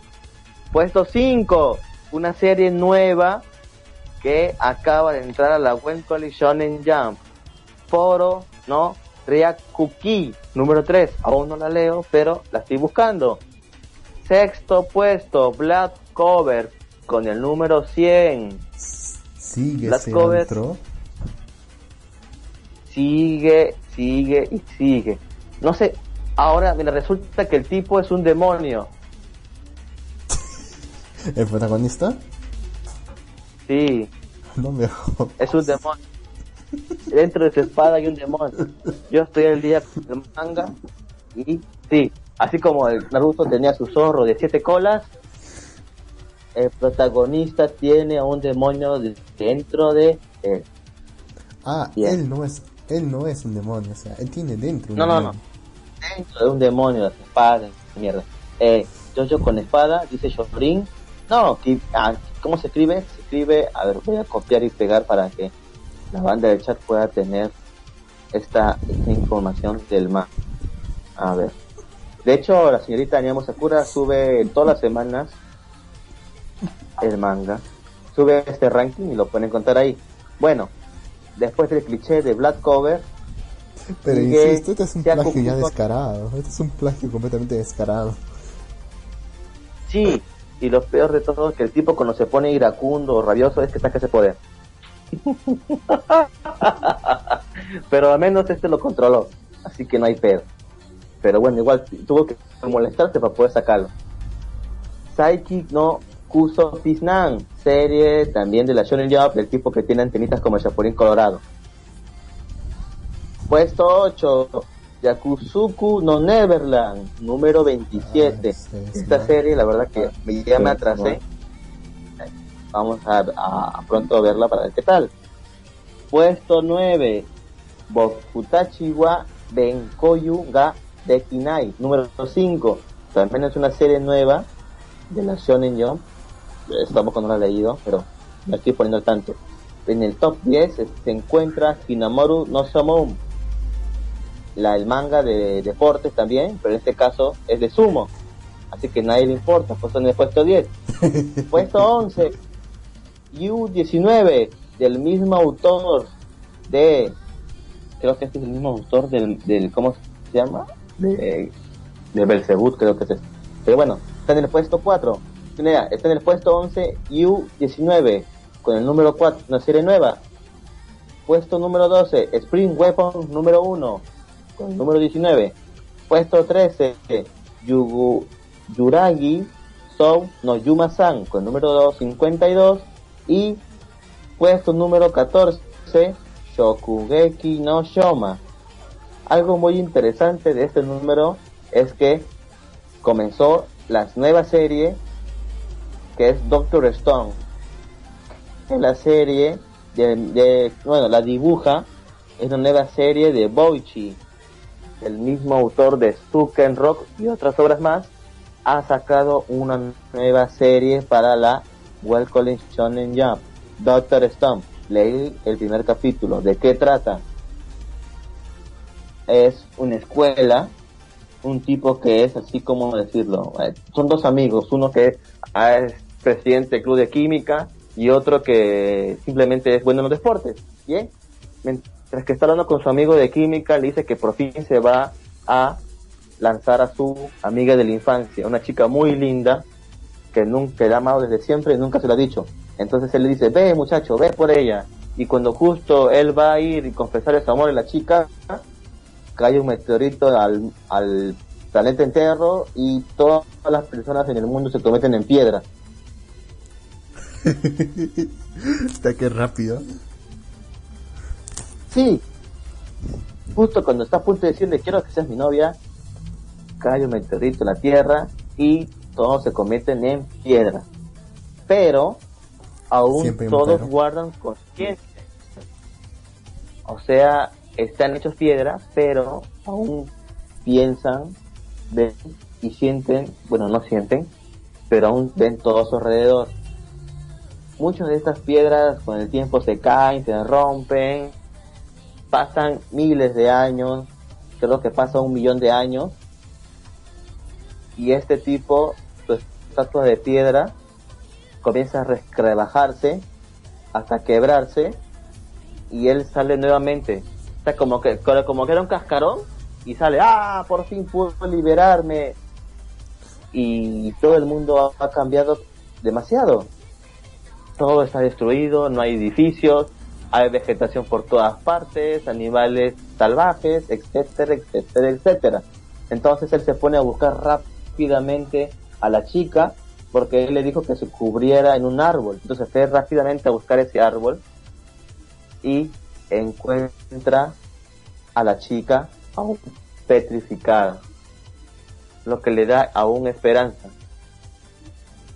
Luego ve un anuncio arriba que dice búscame en tal sitio, ve, va corriendo y a quién encuentra? A su amigo el científico. Y le dice, apúrate, tengo que reconstruir este mundo. Y ahí termina el primer capítulo.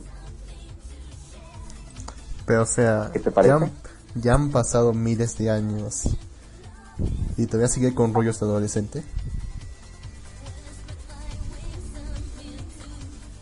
Eh, es, lo mismo, que pasa con las novelas de vampiros. Que justamente, o sea, los vampiros tienen 300, 300 años, 400 años y todo eso, o hasta 150 años.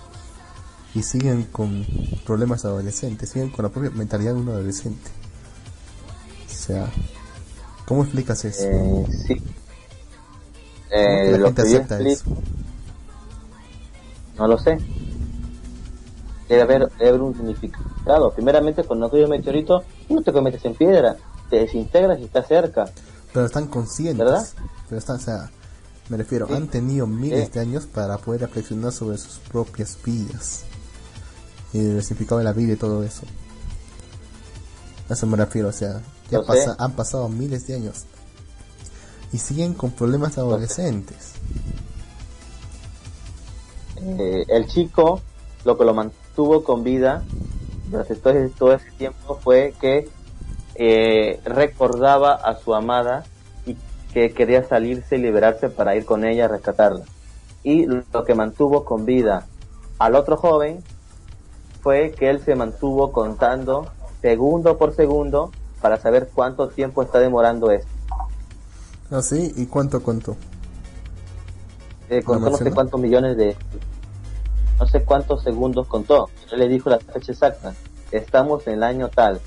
No tengo el manga ahorita en la mano, pero si queda esta semana te lo leo nuevamente y, vemos ahí. ¿Todo chido? Mm, bueno. porque esto está muy raro. Me gusta la premisa, pero está muy raro. Sí, yo también digo, está raro. vamos a ver qué pasa. ¿Quién coño lanzó eso? ¿O, por qué? ¿O por qué? Están todos vivos todavía. Bueno, para marzo se vienen nuevos volúmenes. Tenemos a Hyaku, tenemos nuevo volumen de Shokeki no Shoma, nuevo volumen también de World Trigger, otro volumen más de Isobe Isobe Monogatari, o un volumen nuevo de Kimetsu no Yaiba, y el último volumen de Red Sprite, serie de la Shonen Jump, que a mí me gustó la premisa, pero al parecer no tuvo mucha aceptación, y murió en el capítulo 14, si más no recuerdo. Y ese sería todo por este ranking, que en realidad no es el último porque es el de la semana pasada, sino que, como, dice aquí la señorita Niamo Sakura, por cierto, ya está 15 y lo van a publicar pronto en la web. Así que ese sería el ranking de la Shonen Jump. Muy bien. Aquí preguntan, ¿no es un meteorito? Sí es un meteorito. Yo vi claramente un meteorito, caballero. Ya era mi héroe el meteorito. Ok. Eh, ah, en el capítulo 2 pasó algo interesante. Y eso, y es que uno de los chicos se le sale la barba, le sale la barba de un hombre Rayos, tengo que leer el capítulo 2, me había olvidado de leerlo. Ahora lo busco y lo leo. Gracias Gamer. Pero bueno, nos pidieron que hablemos sobre un tema algo problemático, algo que aquí en Lima, Perú, o en el Perú entero, ha entrado a un debate y ha habido marchas y ha habido despidos de periodistas. Bueno, el periodista lo metieron por pendejo, pero, pero bueno, nos hablaron, nos dijeron que hablemos sobre la ideología de género. ¿Quieres hablar de eso un rato, Luke? Hasta que llegue tu compañero. Compañero. Compañera, dirás. Compañero Joseba. Joseba. Ah. Joseba es hombre. Ah, me, me refería a Joseba. Es que ya estamos en su horario, son las 9 y 10 negro. Bueno, pero si no se muestra, manifiéstate, Joseba. Reclama lo que estuvo. Bueno, no, no se manifiesta, así que esta parte se habla por ¿Qué estás haciendo aquí en Lima? No, no, no te entendí, repite eso. ¿Qué te parece si hablamos sobre la ideología de género que está ocurriendo, el tema que está ocurriendo ahorita? Ah, esa bendita discusión de, de algo que ya estaba ya puesto en el currículum de, en la currícula desde 2004. O sea, es, un plan que ya estaba desde, desde, el 2004 y que recién la gente le dio, le dio por le dio por protestar contra ella. Hay, yo, hay que explicar más o menos de qué trata esta supuesta ideología de género. Ajá. Supuestamente, ya, a cada a cada sexo, o sea, a varón y mujer, se les asigna una serie de comportamientos que, que la sociedad califica de normales para cada uno. Por ejemplo, un hombre debe ser duro, fuerte y nunca llorar. O una mujer debe ser sensible, eh, callada, y recatada. O incluso que un hombre, un hombre debe, debe, debe gustar de la cerveza, debe gustar de los autos, cosas de machos. Y la mujer de las muñecas y las novelas. O incluso otros estereotipos como que los hombres somos somos, somos, muy buenos bueno, ¿cómo decirlo? no, que, como, que los hombres somos infieles por naturaleza y que las mujeres son y que las mujeres deben deben saber cocinar, por ejemplo, o que son malas manejando. Ya. Esta, esta la, la currícula del, de, educación en nuestro país justamente trata de derribar todos estos mitos, todos estos prejuicios, enseñándole al niño que no, que, que no, es, no necesariamente tiene que ser de esta forma, ellos pueden escoger tener esos comportamientos o no. Si un niño, si un niño cree que puede ser sensible o que le gusta o creer que debe ser o o que le guste cocinar, no significa que, es, que eso sea algo malo o que deba sentirse mal por ello. El problema va justamente que la gente ha malinterpretado todo esto. Que piensan que justamente enseñándole comportamientos que, supuestamente se tradicionalmente se le checan al otro sexo, piensan que están abriendo el camino a que se vuelvan homosexuales. O, que incluso cambien de.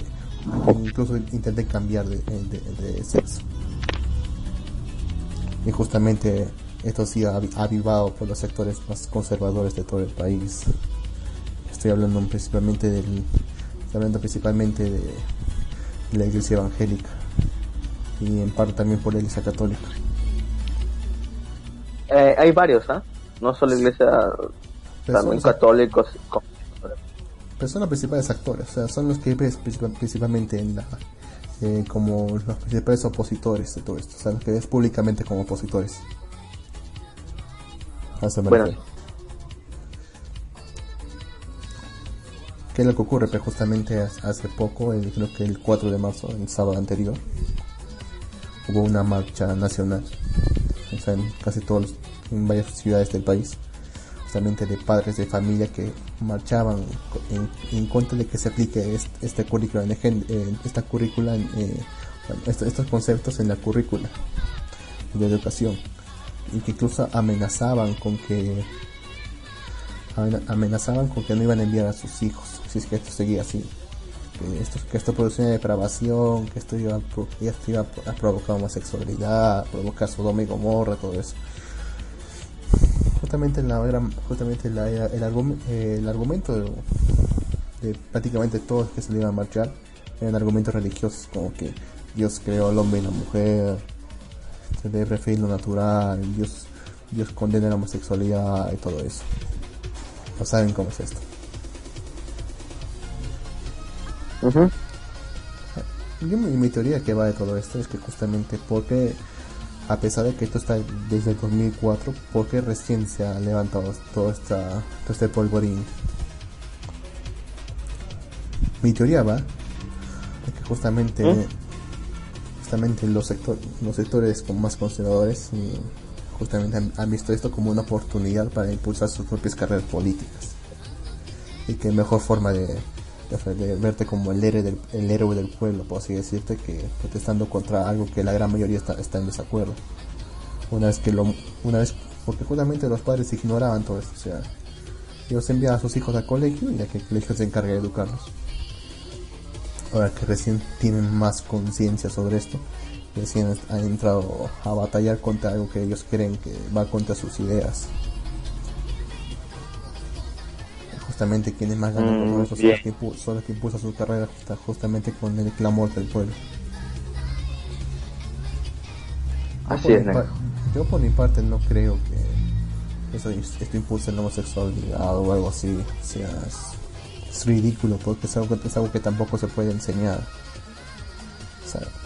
es algo que lo que es algo que yo es lo que yo creo que es algo con lo que se nace o no se nace se va descubriendo más que todo en la adolescencia, pero es algo, es algo que no se inculca, no se puede inculcar, o sea, es imposible inculcarlo. Puede que uno actúe de esa forma, pero realmente no, no creo que lo sea. Pero en fin, ¿tú qué piensas, eh, Negro? Mm, bien, justo estoy tratando de descargarme la currícula, el currículo nacional, eh, para leer exactamente la parte donde las personas están interpretando de esa manera. Que realmente se podría interpretar, porque la otra vez yo lo leí, se puede interpretar, y eso está en el currículo de Educación Nacional de la educación básica. O sea, educación básica comienza desde ciclo desde el ciclo de primaria, incluso antes de primaria, de mm. inicial. Creo que inicial y preescolar es es otro es otra currícula. Mm, entonces eh, educación básica sería primaria primaria y secundaria. No, primaria y secundaria. Mm, acá dice la modificación de este currículo nacional de educación básica y de los programas curriculares educacional inicial primaria y secundaria han sido aprobados mediante la resolución entonces ya están de hecho ya están aprobados. Hay una resolución que ya los aprobó de hecho ya, de hecho ya ni vuelta atrás todos los años lo aprueban. Pues. Sí, pero ya está, ya, ya está, ya está hecha la resolución, o sea que ya no hay, ni pedo que puedan hacer, de hecho. Ya no pueden hacer nada, está de Hecho, de hecho, hace poco, supuestamente, un congresista fujimorista, obviamente, presentó un proyecto de ley justamente para quitar, o sea, para, para quitar todo, todo esta, todos estos conceptos de la currícula.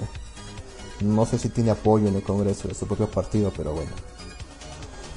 Hace poco también han, el propio Ministerio de Educación lanzó una modificación en la, en la currícula, pero no es mayor porque si mal no recuerdo esa modificación solamente aclara en algunos conceptos pero no quitan nada así que esto sigue todavía mira yo mi posición es esta yo no estoy de acuerdo si es como dicen que a niños de inicial o incluso primaria no estaría de acuerdo que les enseñen que hay género masculino, género femenino y que aparte les digan que hay un género eh, gay o, también hay una o lesbiana. Yo no creo que a niños de nivel, si esto se da, yo no, en realidad no estoy seguro si esto se daría, ¿sí? no, no, no, no estoy seguro si esto se va a dar en la educación inicial o primaria, pero como he escuchado, muchos dicen que sí, se va a dar, se va a dar eh, en la educación este inicial. Entonces, yo no estoy de acuerdo de que eso, de que niños tan pequeños les digan que como hay hombres, mujeres, también hay este gays, ¿no? Yo creo que eso y también lo que escuchaba era que también les van a enseñar a los niños sobre eh, las el sexo, ¿no? Yo creo que eso, todas esas cosas lo pueden esperar hasta secundaria, donde ya los jóvenes tienen ya las ideas claras, ¿no? Y ahorita para pequeños yo creo que sería una confusión muy grande. Que pasan una edad en que aún están aprendiendo muchas cosas. Y lanzarlos ya a explicarles cosas más centradas, yo creo que es muy difícil para ellos comprenderlo correctamente. Si la, esta nueva currícula dice que va a hacer esto, si lo dice, no estoy seguro, mucho, eso es lo que están diciendo las personas cristianas, todos, ¿no? Que van a enseñar eso a los niños pequeños, le van a enseñar a, sobre protección sexual en primaria. Eh, protección sexual, tal vez yo lo acepte en sexto, como máximo, ¿no? Primero y secundaria secundaria yo te, normal, lo pueden hablar sobre eso los chicos, pero creo que a niveles iniciales y en niveles primarios creo que yo no estaría de acuerdo con eso. Mm, es que realmente no hay un, o sea, en esa, o sea, no hay forma de fijar exactamente en qué grado se les debería de hablar de todos estos temas. Yo creo que, o sea, ¿cómo decir? Cada cada año que pasa los jóvenes son más los, son los niños y los jóvenes son más conscientes de todo a, edades más tempranas yo creo que enseñarles esto desde inicial les sería útil porque en un primer lugar tenía, tendrían un concepto una vez que pase la primaria y que ya se podría reforzar después o sea porque, porque enseñarles todos de, todos de golpe digamos, a partir de primera secundaria, cuando ellos ya, ya se han formado un concepto, ya por lo que ellos han visto en internet o en cualquier otra parte sobre eso, creo que sería más perjudicial. Creo que antes de que lo aprendan en otro sitio, por ejemplo, internet o cualquier chat, creo que, sería, creo que, sería, mejor que lo aprendan en su, en su propia escuela. yo creería yo quería que yo yo creería que más estos estas cosas son inculcadas por parte de la familia, ¿no? Pero es cierto que las familias este las familias de realidad son muy ¿cómo decir? recatadas, o sea, los papás nunca hablan de sexo con sus hijos hasta cuando ya están viejos. O sea, eso sería mentira decir que los papás hablen de eso con sus hijos. Ah, mira que te parece que están dejando comentarios. Eh, ya de por sí vivimos en una sociedad muy erotizada, donde los niños en la TV y en la radio lo bombardean con tetas y culos. Eso sí, es cierto. Precisamente, o sea, lo van a ver. O sea, lo, tocamos, dice.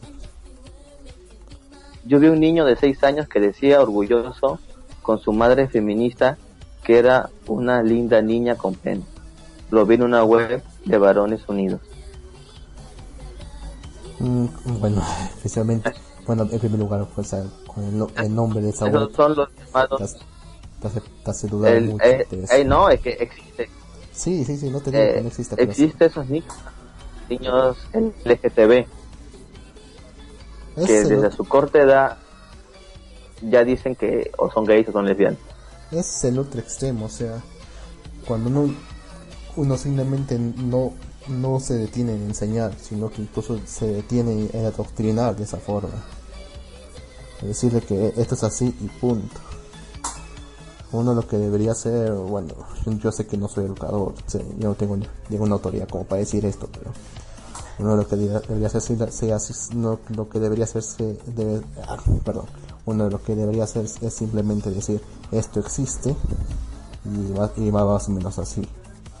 Tú ya lo, tú ya lo verás, ya, ya tú lo entenderás cuando seas más, o sea, cuando seas mayor, pero más o menos por aquí va. No va a decir, tú eres esto y punto. No creo que eso sea lo mejor. Pero insisto, o sea, el nombre de esa web te hace dudar mucho de cómo te es incluso de la, de la propia posición que van a, tomar en, igual que nos dice.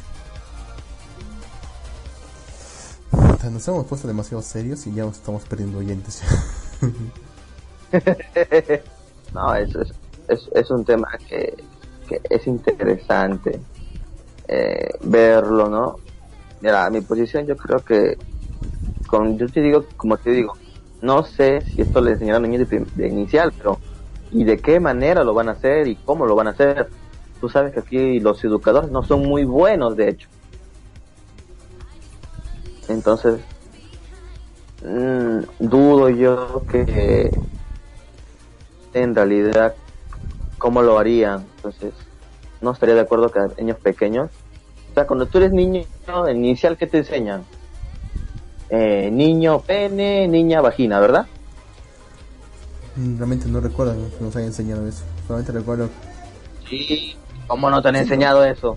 Yo sí no recuerdo. recuerdo, pero o sea, es, inicial. Yo, ni siquiera me acuerdo qué estaba haciendo hace unas semanas, así que no me acuerdo nada. no, sí, eso, eh, eh, yo recuerdo. Yo sé que enseñan en los colegios niño pene, niña, o sea, eso sí. Sea, yo sí estoy en contra de lo que hace un momento tú dijiste, ¿no? Que la. que ¿cómo se llama esto?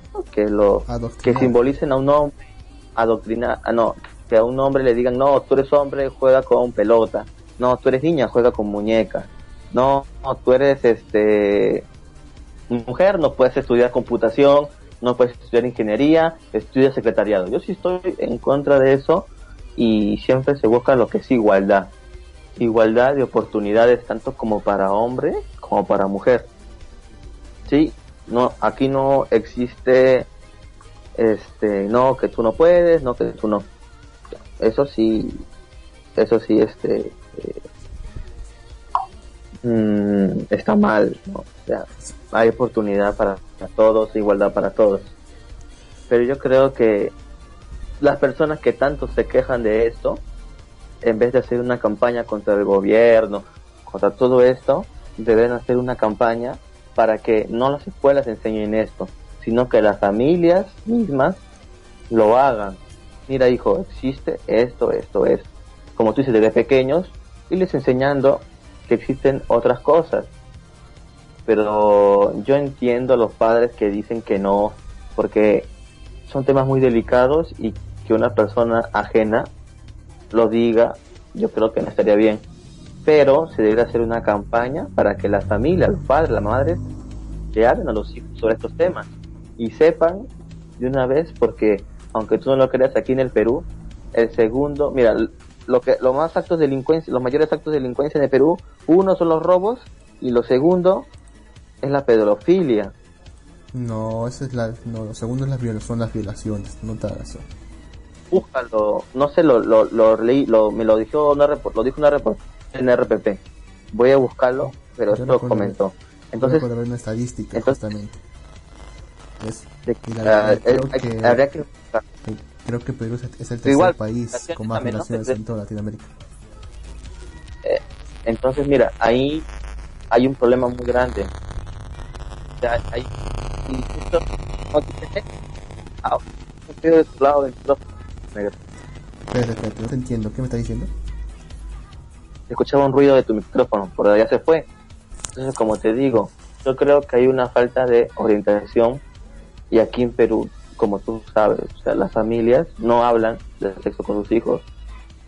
Aquí en Perú no se habla nada de eso. Ya tú lo descubres por ti mismo, ¿verdad? Ya cuando estás grande.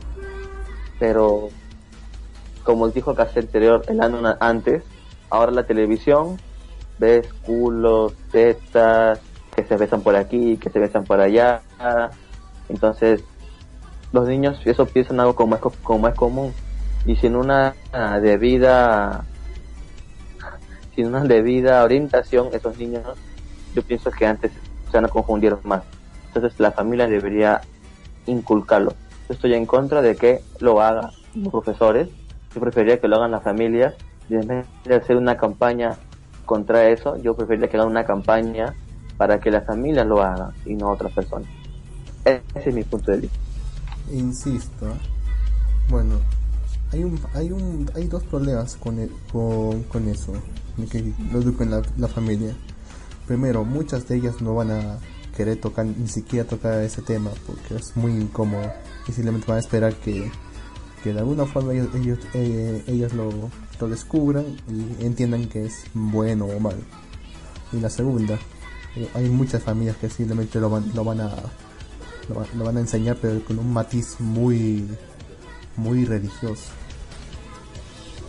o sea muchos van a, tener, van, a tener una opinión bastante sesgada en ese tema lo van a enseñar como que es una desviación y todo eso que es malo malo todo yo creo que un, este, yo creo que teniendo una teniendo profesores con teniendo profesores calificados para enseñar esa forma de la mejor man, para enseñar eso de la mejor manera creo que sería lo mejor porque Tú mismo lo has dicho, si estuvieran calificados.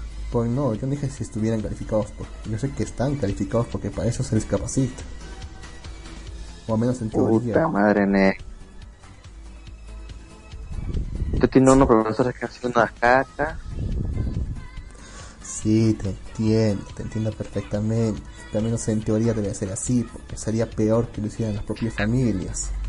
Es peor porque ellos, no van, a tener ningún reparo en, decir esto que estás esto que tú estás viendo es malo malo malo es feo es caca. No lo toques sin embargo en la escuela está más abierta al debate y simplemente van a decir esto existe y no por esto es malo simplemente esto es diferente no, es, no, no, no significa que sea bueno o malo simplemente que es diferente solamente que es diferente solamente queremos que sepas que existe Ay, Dios mío. Bueno, negro. Creo que ya hemos hablado de este tema. Teníamos que tocarlo al ser peruanos y vivir esto. Se, nota que la gente está muy fueron como cuatro escuchas. Sí. Eh, acá dice Gamer 19. No, acá dice Satanic que vean monos haciéndolo. Bien. Gamer no es que profundice en el tema, solo que sepan que existen. Claro que son gay y lesbiana desde pequeña. Es lo que estoy insistiendo, es lo que estoy Como saben que hay hombre y mujer. Hay una pequeña, acá dice cura Una pregunta, ¿Naruto Shippuden acabará con el seno de Boruto? eh, el seno de Boruto. Eh, hay una película ya de Boruto. En realidad creo que ya va a acabar también el anime de Naruto Shippuden. Como tiene un manga Boruto, yo creo que podría... No, aún no acaba creo el anime. Ya acabó en manga, ya falta el anime. Creo que ya está a punto de acabar. Pero bueno. Eh, acá dice 04 pero es la familia donde muchas veces se etiquetan en estereotipos o roles de sexo muy cerrada. A eso es lo que voy, o sea, Mm, Pues sí. justamente que no sea una familia va a ser Pues- contraproducente. Obviamente porque la gran mayoría de familias en Perú tienen esa mentalidad conservadora. O sea, vivimos Pues sí. en pleno siglo XXI, ¿Qué te pero, puedo decir yo? pero, pero mentalmente seguimos todavía en la época del virreinato.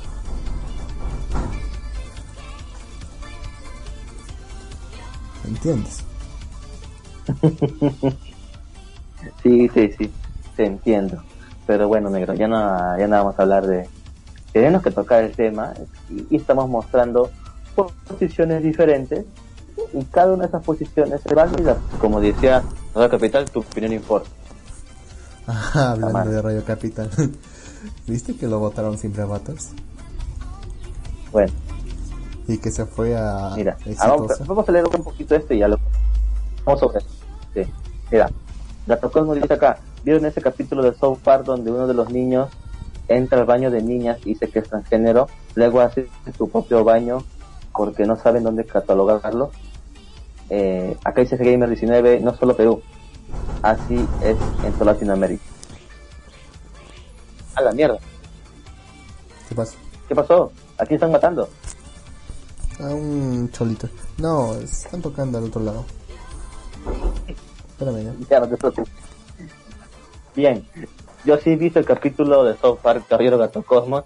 En ese capítulo, Eric Carman es un pendejo y quiere un baño para él solo, porque siempre tiene que hacer fila para entrar al baño. Entonces el pendejo si dice que es transgénero y le dan su propio baño porque no, no hay un baño para transgénero, solamente un baño para hombres y mujeres. Y como él no se decide, le hace su baño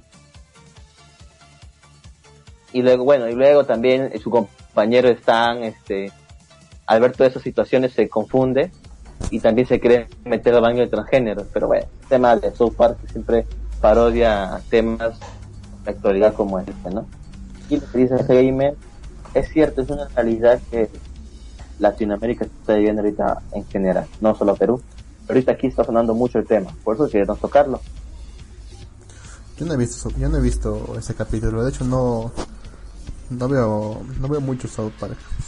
Creo que solamente vi una temporada o dos. Realmente no me gustó, no me gustó South Park, sinceramente. O sea, es demasiado. Sin error.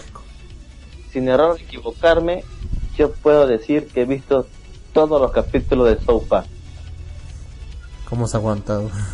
de las 25 temporadas. Te me dan náuseas. Me divierte mucho. ¿eh? Me dan náuseas. Está justo estar no me intento.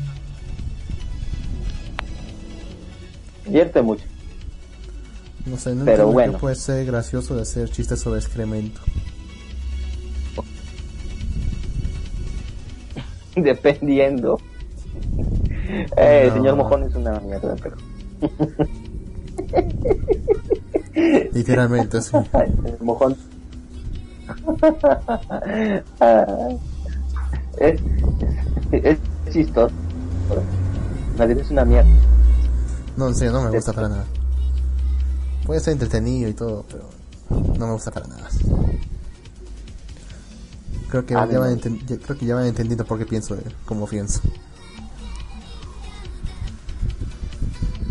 Pero en fin, Tamar, ¿ves? Te, te- ¿Por te estaba, te estaba diciendo, te estaba diciendo desde el principio que no se ha escuchado y todo, pero que siempre, que siempre tenemos estos malditos espacios en blanco, sí, que no sabemos qué decir. No sé, Nen. No No sabemos. sé. Eh, el mojón sabe. Sí, sí, mojón sabe.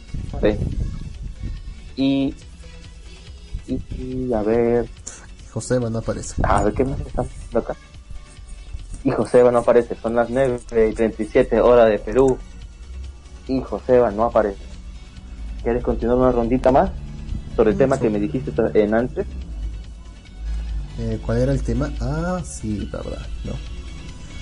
No sé si era más de, de Sobre lo que pero- esperamos nosotros. O, o lo vemos para otro programa y terminamos ahora. No, no, sigamos con ese tema. Igual ya, ya, ya se me ocurrió algo después. Ya, Bueno. pues, ya. Bueno, ¿Le, le explicas tú o lo explico yo? Eh, te explicas tú, ya que tú eres de la idea y ya luego yo come. Bueno. Bueno, puede que solamente me ocurra a mí, pero a veces ocurre que cuando vemos una película gringa o de cualquier otro país, ocurre que justamente nos quejamos de que muestran muchos eh, muchos muchos estereotipos, muchos elementos demasiado locales, muy estadounidenses. Y a veces incluso ocurre que los fans incluso se organizan justamente para pedir que se, internacionalicen más. O incluso nos quejan, y eso no solamente pasa con los gringos. también pasa, incluso puede pasar con los, con los propios poncas. La diferencia es que los poncas ni les importa, pero bueno lo que me refiero justamente que nosotros, nosotros como gente extranjera pedimos a gente local que adecúen su producto a, las necesidades a las necesidades internacionales. A lo que voy es, si esto es correcto o no. O si realmente podemos estar pidiéndole a, un, a un productor local o no tan local porque muestra su producto internacionalmente pero que sea pedirle a una productora gringa a que adecúen, a que adecúen sus parámetros a, a, un conocimiento más internacional. No sé si me dejo entender. Te entiendo, negro. Te entiendo. Por ejemplo, podemos, por ejemplo, en el caso Ponja, podemos decir, podemos decir que no que no mencionen nada shintoísta ni, ni de la época Edo porque sea a nadie que está fuera de Japón le importa eso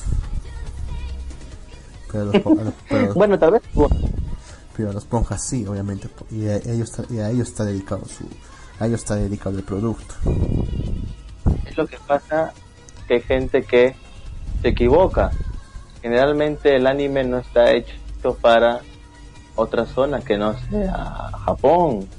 O sea, el público principal que tiene los animes o mangas es para el público japonés. Ya que aquí los lo pasen, lo subtitulen, que lo doblen, ya es otra cosa. ¿No? Entonces, por decir lo que pasó hace mucho tiempo, que japonizaron el anime, ¿no? que es del diablo, porque enseñan eso en los dibujos.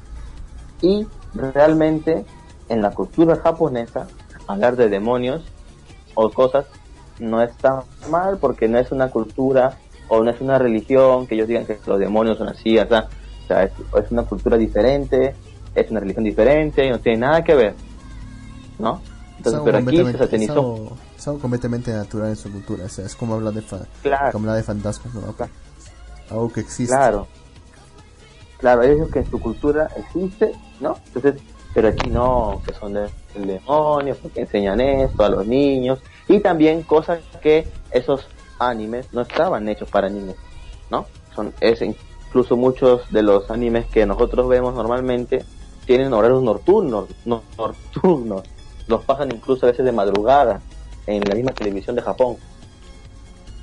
Son como los shonen que sí los pasan en horario de la mañana, ¿no? Pero hay muchos animes que nosotros vemos que los pasan en la noche en Japón, ¿no? Entonces no están hechos para público infantil, pero acá satanizaron todo eso, ¿no? ¿Y por qué? Porque aquí lo pasaban a lo infantil.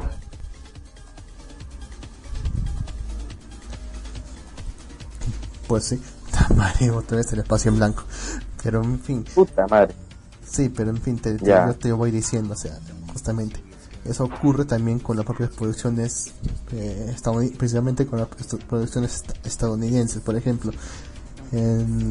es parte de la cultura estadounidense que, no sé, que tengan universidades donde la gente, que, haya, que tengan campus donde la gente duerma ahí, que, que en las escuelas siempre haya un equipo de porristas, que hay en los típicos nerds, los tipos bravucones y todo eso. O sea que siempre hay un baile de promoción que todos siempre estén interesados en cómo va, en, cómo va, cómo van a conseguir una novia, algo así, por ejemplo. Los típicos clichés gringos. Eso es lo que me voy. Ajá. ¿Ya? Sí, sí, sí, sí. Muchas, muchas veces la, bueno, sí, los, fans piensan que como esta como esta estas producciones se emiten internacionalmente estos deberían adaptarse a los cánones internacionales, o sea, ¿cómo decirlo? Decir acá que una universidad, una universidad sea más, sea, tenga, tenga la apariencia de una universidad de algo más internacional, tal. no sé cómo explicarlo, pues. yo te, yo te entiendo, yo te entiendo. Este, que locali que, que generalicen más sus cosas para que todo el mundo pueda entender. Que no sea tan local. el caso de México. Claro, que por decir hablan de preparatoria y por decir aquí en Perú no hay preparatoria. ¿Verdad?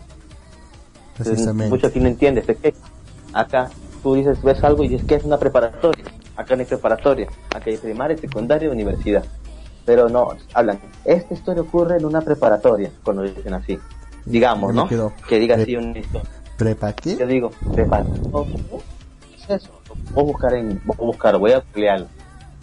¿No? Entonces, son cosas, no son cosas que si vas, bueno, acá dice el ano, cuando diseñan y crean un producto, ya tienen un target definido y sin duda es público local. Exacto. Puedes quejar, mira, si tú eres tan pendejo y consumes fuera, no te puedes quejar porque son cosas que no son generales, como aquí en tu país. Es como que yo diga, ¿por qué todos los animes pasan en Japón? ¿No? Porque supuestamente el anime es de Japón. Es como que yo diga, este, no sé, ¿por qué, en, ¿por qué todas las películas que veo de acción, los jóvenes de 16 años pueden manejar autos? porque en Estados Unidos a partir de los 16 años pueden manejar autos. Si tú consumes cosas de fuera, no esperes que sean como tú los reconoces. Si tú quieres reconocer algo, tienes que reconocer, tienes que, que tienes que ver cosas de tu entorno, como por decir, decir a ti, películas peruanas. Si no quieres ver películas raras, no las veas. Tú mismo estás escogiendo el sitio de donde vienen las películas, por así decirlo, ¿no? No esperes que o así. Algo, mira, algo así me ocurrió con una película hindú, no, no hindú, no, una película india que tuve la desgracia de ver una noche así que estaba en Netflix. No recuerdo cómo se llama, la leyenda de, de, ¿De qué? Bali Creo que es esa. La que, la que la, el niño, una mujer se escapa con el niño y la, la mujer muere ahogada pero el niño con la mano hacia arriba, luego lo crea una tribu, de ahí local, luego sube un sube una montaña y otro pueblo, algo así. Ese mismo, precisamente. Sí, la leyenda, de Bajo Val. Ya, ¿qué me ocurre con esta con esta serie? O sea, porque todo lo que yo he visto ahí es, es precisamente la actitud del propio protagonista es terriblemente machista obviamente, yo, obviamente yo lo veo bajo mi, bajo mi propio, bajo, mi, bajo mis propios ideales morales y todo eso. Ahora que la cultura hindú acepte eso como algo completamente normal o, noble, es algo que escapa a mi conocimiento. En ese momento tuve un, un, arrebato de moralidad y dije, yo no puedo seguir viendo esto, es demasiado, demasiado machista, o sea, ¿a quién le puede gustar eso? pero luego me calmé un poco, un poco, me calmé un poco y dije, o sea, si su cultura es así, yo que soy para juzgarlos. Y precisamente yo no, yo no soy el público objetivo de, este, de, esta, este, de este film.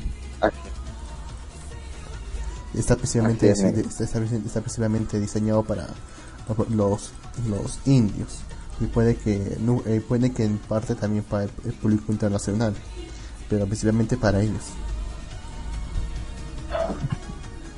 Así es, así es. Pero ahora, es, Acá, hay, acá hay un nuevo problema. ¿Qué ocurre con las que los que sí son diseñados para el público internacional? Y me refiero a las a, las, uh. a las producciones a las producciones originales de Netflix. Ajá bueno, todos sabemos que Netflix es una es una es una empresa gringa, ¿no? Ya. Aunque tiene filiales, sí. Pero o sea, principalmente es gringa, pues. Sí. Y, y sus producciones que hacen ellos originales en teoría pueden ser lanzadas a todo el mundo porque ellos son los dueños de los derechos. Ya. Entonces qué ocurre qué ocurre con sus producciones internacionales que ellos simplemente la adaptan desde el punto de vista gringo sin sin darles sin darle mayor importancia o sea al contexto internacional en, este, en, ese sentido, entonces sí se puede justificar el, el exigirle a, a, Netflix que sus que sus series sean más, o sea, no sean tan locales, o sea, no tengan tanto tantos parámetros locales y, sean más internacionales, más neutrales, por así decirlo. Eh, es difícil. Y como ya normalmente nosotros consumimos tantas cosas gringas, ¿no? Cosas como decir las películas de Marvel, que son gringas y son consumidas a nivel mundial. Entonces, uno ya entiende, entiende ciertas cosas, pero no todas. Es cierto que hay cosas que sí son muy gringas que te sacan de onda, pero yo creo que ya es entendible algunas cosas. Por decir aquí, Lennon dice los programas de comedia de Puerto Rico y Argentina son tristes, muy tristes no hace ni cosquillas. Ese es un ejemplo. Es un ejemplo, o sea, hay cosas que para un público, para un país, les daría mucha risa y para ti dirías, ¿qué? ¿Qué es esto? Es, es, es cierto. cada cosa, cada loca. No, es que es difícil, es que escucha, será difícil que hagan una serie que pueda ¿cómo decirlo? Complacer a todo el mundo. Eso es imposible.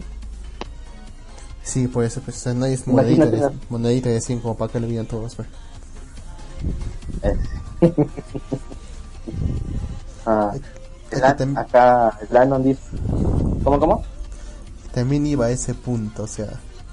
Es como decir, no sé, no recuerdo qué comediante dijo que que en un momento intentó hacer una comedia una comedia que no fuese ofensivo con nadie. Que no, y que no pudo pues, porque, solamente pudo empezar. No es, no es maravilloso como todos somos iguales a todos en todo el mundo. Y ahí nomás se pudo quedar.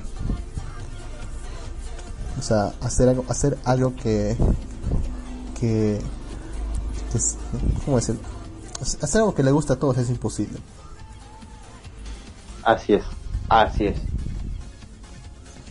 Acá el Anon 1731 dice, sí, los gringos hacen producciones pensadas en Latinoamérica, lo mismo de siempre, para ellos todos los latinoamericanos son mexicanos.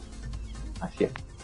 Lo hicieron con la película de Indiana Jones, cuando Indiana Jones llegó al Perú y todos vestían los ponchos y escuchábamos música, eran cumbres norteñas creo, algo así. Parece pero bueno. ¿Y no es así? Bueno, la mayor parte pues, del, del, público latinoamericano y mexicano no.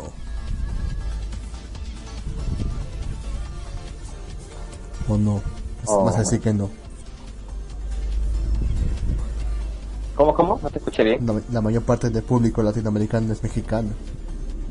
Tiene sentido que esté dirigido a ellos. O sea, y el referente más cercano que ¿Es la mayoría? Es el, referente más cercano que tienen de Latinoamérica es México. Tiene completo sentido de que ellos piensen así. Es cierto, negro. Pero como, pero no todos somos como México. No todos le decimos aguacate a la, a la palta. O no todos nos gusta el picante. y aquí va con todo esto. Realmente ningún punto. Aquí iba con todo esto que hemos Realmente a ningún punto, solamente quería, solamente quería discutir. Pero en fin, eso me, eso, me lleva a otra parte también. Que también ocurre que la gente se queja de que, de que una historia o un producto, lo que sea, no es políticamente correcto. Ah, mierda, está de onda. No. Así, por ejemplo, que tal cosa es prejuicioso contra, por ejemplo, si una historia representa a un delincuente negro, así, porque el delincuente tiene que ser negro, porque el que asalta tiene que ser negro, es un racismo contra los negros, todo eso. Cuando, el, cuando el protagonista es un, chi- es un chico blanco, rubio y todo. Sí, ¿por qué el protagonista tiene que ser blanco? Porque es rubio, todo eso. ¿Por qué Porque no puede ser siempre tiene que ser blanco. ¿Por qué siempre tiene que ser Porque no hombre? puede ser un mexicano. También. Porque tiene hasta que ser hombre, no mujer. O hasta incluso porque tiene que ser heterosexual. Sí. Y hay gente que hay gente que justamente se aboga justamente y hace boicots para que o sea, para que estas para que esas las historias más famosas incluyan ese tipo eh, otro tipo de personajes no sé digamos una mujer negra homosexual por ejemplo o para contentarlos a todos No sé si recordaron un capítulo de, de, eh, La Casa de los Dibujos. una mujer negra homosexual sí ya sé, ya sé a quién te refieres ya pero en fin Bueno, a eso es lo que voy o sea, en fin, negro. Es que ahora... Eso es es lo que voy, o sea, ¿pueden- realmente tiene, tiene mérito lo que es lo que reclaman. Principalmente porque todo, No tiene mérito. Principalmente porque los que, los que reclaman esto es gente que no va a consumir ese producto. Así es. O sea, simplemente reclaman por reclamar. Por joder, por así decirlo. Por así decirlo, por joder. Así es. Por decir, es una Porque- gran victoria de- del movimiento de que estamos representando, lo que sea. Y, se la- y Eh, nada más, pues, porque sí que van a no, bueno, continúa, dilo tú. No, no, no, no, continúa tu idea, no, antes que se te olvide. Y leer los comentarios. Nada, solo decía, solamente lo hacen por joder, pues, simplemente por decir, logramos hacer un cambio, pero realmente no vamos a consumir el producto, o sea, realmente no, no nos importa el producto. Lo, los- los- lo único que nos importa es, es simplemente que se que haya una cuota de género o lo que sea, pero realmente el producto en sí no nos importa, no nos importa la calidad, solamente que se, que se cumpla con nuestros ideales y nada más, imponiéndolos de cierta forma. Así es. Acá Gato como dice, una vez veía un programa llamado eh, una vez veía un programa llamado Tulio Cholo o algo así y me, me dormía. Creo que en Perú. Había algo llamado Tulio Cholo. Mm, No, no que yo recuerde, ¿eh? capaz era un tampoco. youtuber. Tulio, Tulio, aunque Tulio me suena. Es el protagonista, por así decirlo, de 31 minutos,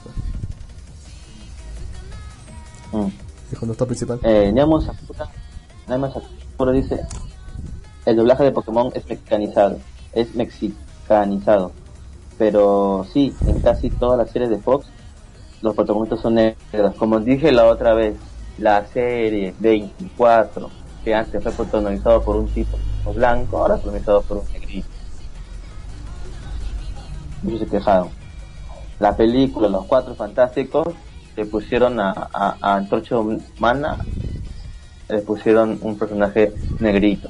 Y para cumplir su cuota de que no, de, de que no son este, ¿cómo se llama? Que no son excluyentes contra, contra algún grupo de personas, ¿no? Eh, aquel año 1731 dice, es gente que consume y ni paga ese producto. Ujú.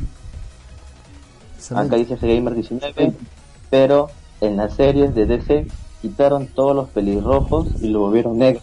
Y los pelirrojos ya no les importa, ahora son los negros, están de moda. Cosmos. Bueno, lo que les contaba, eso lo vi hace 20 años. Ustedes ni lo van a recordar. Yo me recuerdo de Tulio pues. Yo me recuerdo de Tulio Loza que sí tenía un programa. ¿No te acuerdas? No, que me acuerdo de eso, sincero. Sí, Tulio Loza. La maro buscar. Está peor, estoy peor si todavía me hice por el nombre, ¿eh? porque yo no recuerdo nombres. Nunca recuerdo nombres. Yo sí malo recordando nombres de animes o mangas. Pero aparte que son bien pinche raros. Todo eso. Por cierto, no hubo Dragon Ball Super esta semana, pero creo que ya lo notaron. Sí, porque todos están aquí y no están viendo Dragon Ball. ¿Ya ves? Julio Loza. Julio Loza este cómico, pues que tenía un programa. Sí, que se de Cholito. Sí, por eso lo recordaba a poco. Ah, es- ese Acá el es, Perú hace mucho ese es otro tema. el cholo de acero. Julio Loza, quien se autodenominaba el cholo de acero inoxidable. es un autor cómico de amplia carrera artística y popularidad en el Perú. Trabajó en la radio, teatro, cine y principalmente en la televisión. ¿Ya ves? Te lo reconocía.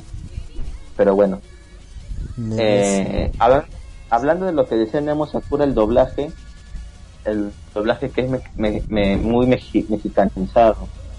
Y eso pasa.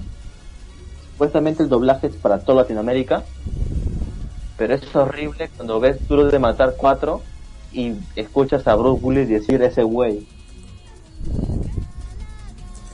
O sea, ¿por qué? pero, pero ¿sabes qué?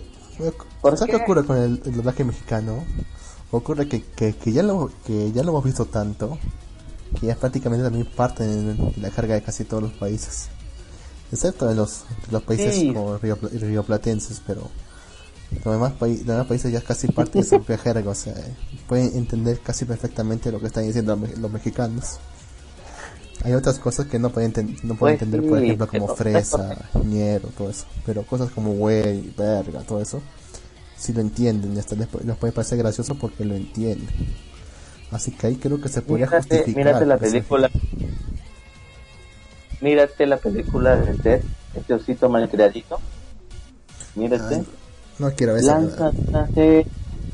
¿no ves, ves, ves una serie de insultos mexicanos a lo bruto, que uno ni los entiende bien. Sí, me puedo imaginar, o sea. sí. Pero pongámoslo de esta forma. Peor o sea, con el manga. Como te dije la otra vez en el manga, ese manga que encontré, que hablaban todo, todo en, en- en mexicano. Pero mira, ponlo de esta forma, ¿ya? La película original, o sea, su, su idioma original, estoy muy seguro que usa mucha jerga. Gringa. Jerga muy gringa. Ahora, para doblar eso, ¿cómo, cómo doblas la jerga? ¿Cómo adaptas la jerga? Porque si la adaptas a un español neutro, va a perder toda su gracia.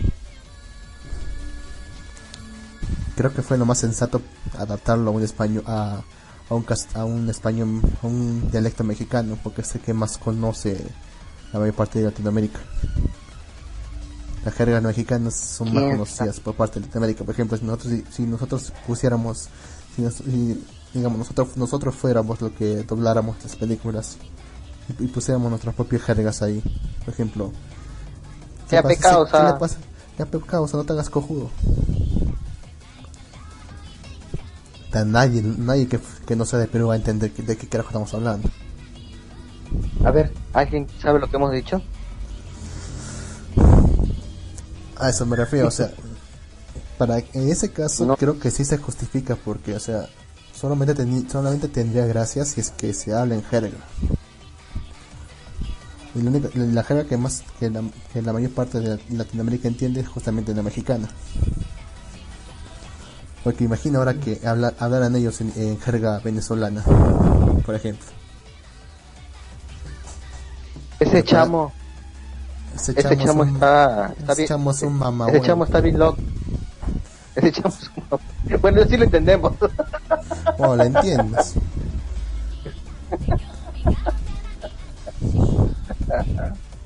Sí. Bueno, entendí, chamo no lo entendí, pero otro sí lo entendí. Ese, ese, ese carajito es burda de buena nota. Mamá huevo, mamá huevo, me gonorrea, lo que sea. Cachai, cachai. Sí, cachai. ¿Cachai? Pero cuando hablan los chilenos, No vas a cuando hablan los entender. chilenos no se entiende. No se entiende nada. Entonces tú justificas eso. Tú justificas que el doblaje es mexicanizado porque es una jerga en Latinoamérica más entendible, más universal. Sí, precisamente. Ni yo podría haberlo hecho mejor. Bueno, Espacio en blanco. la Tocomo dice, dice, de hecho, de hecho en algunos DVDs que tengo, tiene la opción de español, mexicano o neutro. Hasta inglés creo que dijeron boludo en peruano. No, no dijimos boludo, ¿ya ves? Dijimos causa, ya pe causa, causa es como decir ya pe ti- tipo o hey, Amigo. Sí, Ey, amigo, no. por ejemplo. a mí, Ah, un amigo, pero no es tu amigo. No es tu amigo, pero es una forma de decirlo.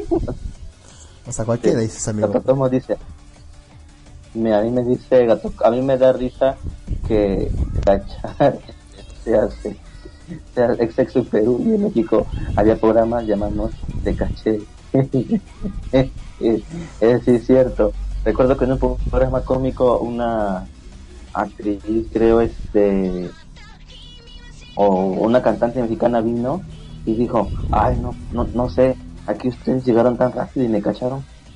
O sea, en México, cachar significa encontrar, te encontré, te pillé, etcétera, etcétera. Eh, pero aquí es tener sexo. Entonces, cuando ella dijo, todos los, con todos los de la televisión, los conductores se pusieron, este, es decir eso aquí al aire. No hicimos nada de eso.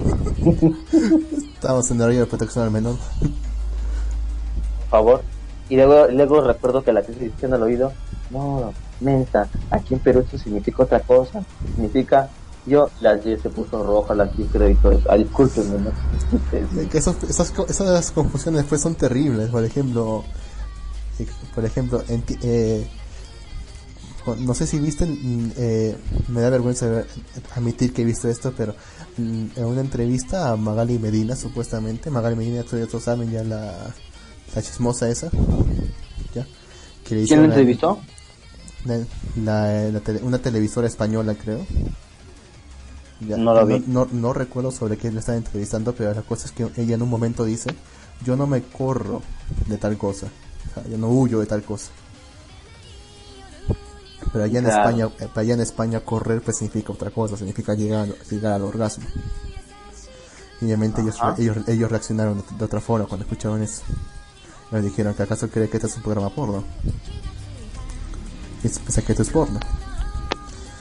Esa es- Acá es- Sakura dice, aquí te caché, es como te pillé. Sí, acá igualito. creo que también ocurre con los, mexica- con los mexicanos. Ya que ellos a la, a la novia creo que le dicen vieja. ¿Qué hubo, vieja? Pero acá en Perú Acá y, vieja. acá en Perú y también en Argentina decimos vieja a la madre. Ahora, por ejemplo, que un, mexica- que un mexicano diga mañana mañana mañana voy a me voy a acostar con mi vieja. Qué. Para un, para un mexicano suena perfectamente normal. Pero para uno de nosotros, uno de nosotros solamente puede pensar maldito degenerado.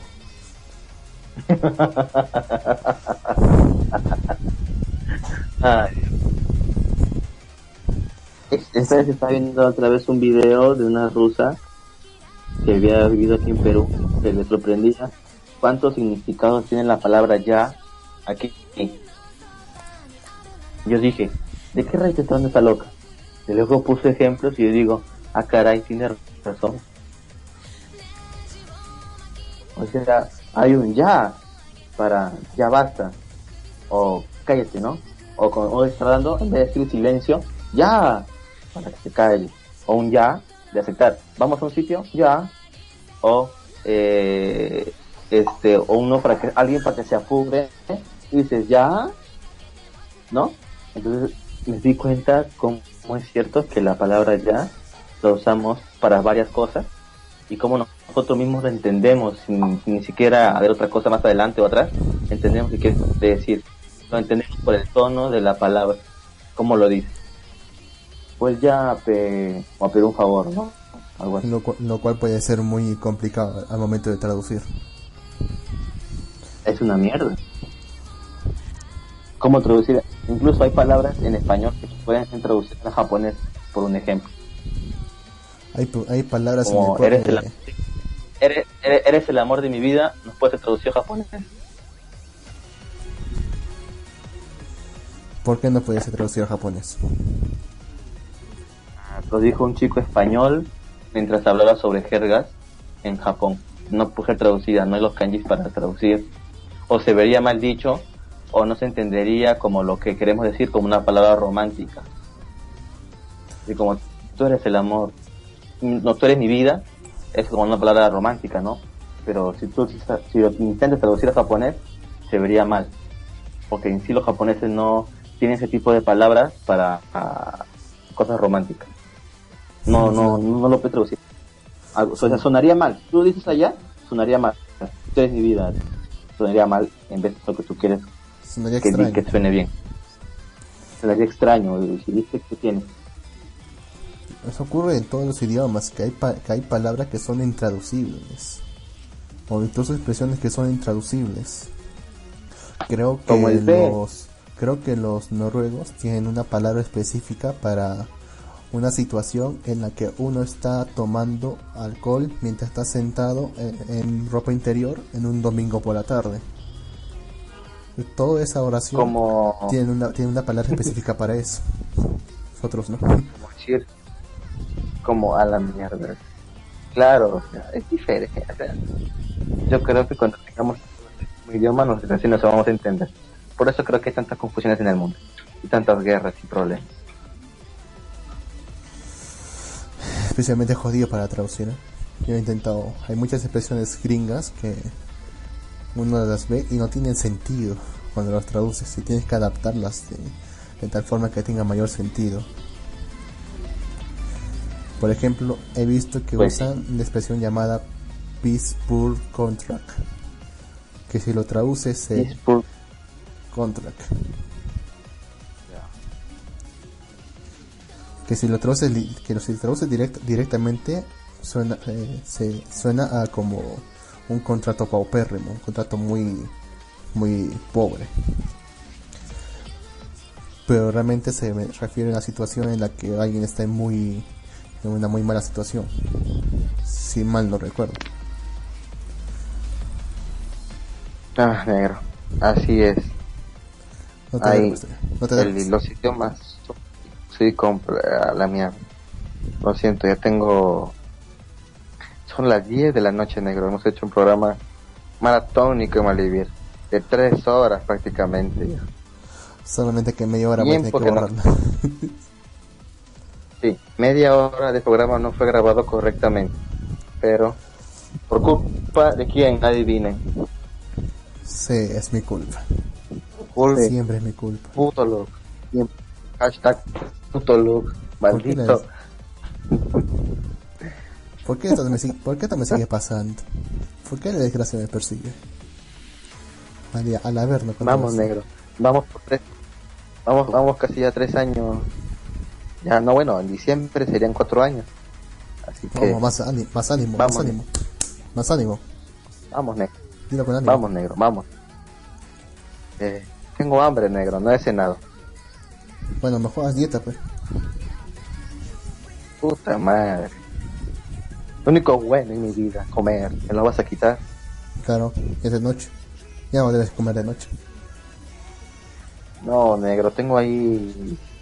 ¿Qué cocinó, mi amor? Ah, ha cocinado sudado. Qué rico. Eh, ¿Qué? Aquí en Perú, sudado es una comida de pescado. precisamente, no me gusta nada que tenga que venga del mar. No, nada que venga de las aguas, sinceramente. Puta madre. Prefieres Nada. el cuy chactao y el rocoto relleno, ¿verdad? Sí. No me gusta nada que venga de ninguna fuente de agua. Río, lago, Eh. mar, lo que sea. Bueno. Bueno, bueno. Creo que ha sido todo por hoy en Maldivir. ¿Tienes algo más que acotar, Lux? Bueno, pensaba hablar sobre el manga, el manga que había leído, pero si quieres cortarla acá, Mierda, no hay problema.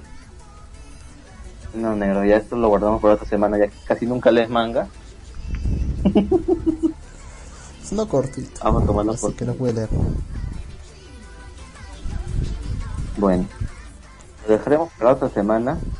Tengo que llenar el tanque de combustible, tengo hambre. ¿Qué? Ah, por cierto, estuve, ¿te acuerdas la novela que te dije antes que me, que me estaba gustando?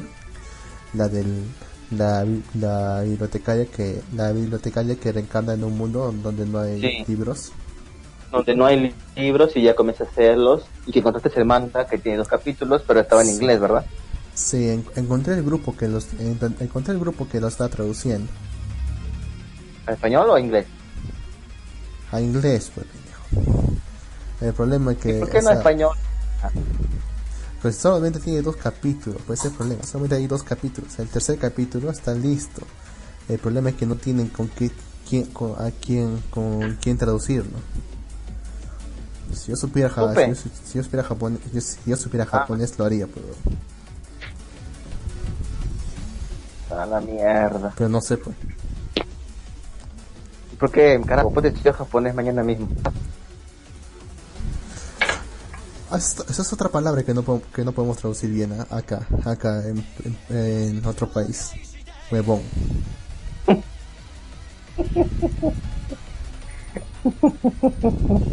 Ah, hay muchas palabras que no se pueden introducir, ne. O por ejemplo, pendejo. Que no significa lo mismo acá Así. que en México.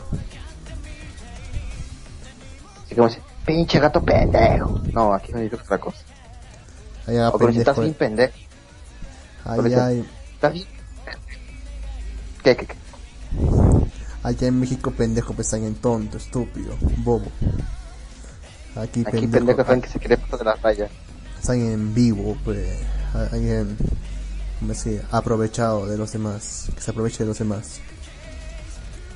Ah, pendejo. Ah, ¿te crees pendejo? Así como te este así. Ah, ¿te crees pendejo? Así. Sí. O sea, son dos conceptos muy son muy diferentes y, aún- y- y es la misma palabra en el mismo idioma pero en fin ya vámonos ya, ya se fue a la mierda vámonos Gracias, gracias por escuchar el programa de Maldivir de hoy. Eh, Espero que haya sido de su agrado. Muchas gracias a todos por escucharnos y sintonizarnos. Eh, no se olviden de buscarnos en nuestras redes sociales. Estamos en Facebook, en la página principal de Malvivir. Estamos en el grupo también como Malvivientes. Estamos en Twitter como también Radio este, Malvivir. Y estamos también en YouTube. Busquen ahí Malvivir Radio y también les va a aparecer. Y también búsquenos en evox.com. Ponen Malvivir y les aparece lo, el- los posts de nuestro canal de Evox. Carajo, tengo hambre. Lo siento. No sé por qué estoy un poco mareado, carajo. Bueno. Eh, llevamos tres horas más que decir, sin más que decir, muchísimas gracias a todos ustedes, se agradecen los comentarios y nos veremos para la próxima semana con más Malvivientes. Adiós. nos vemos bye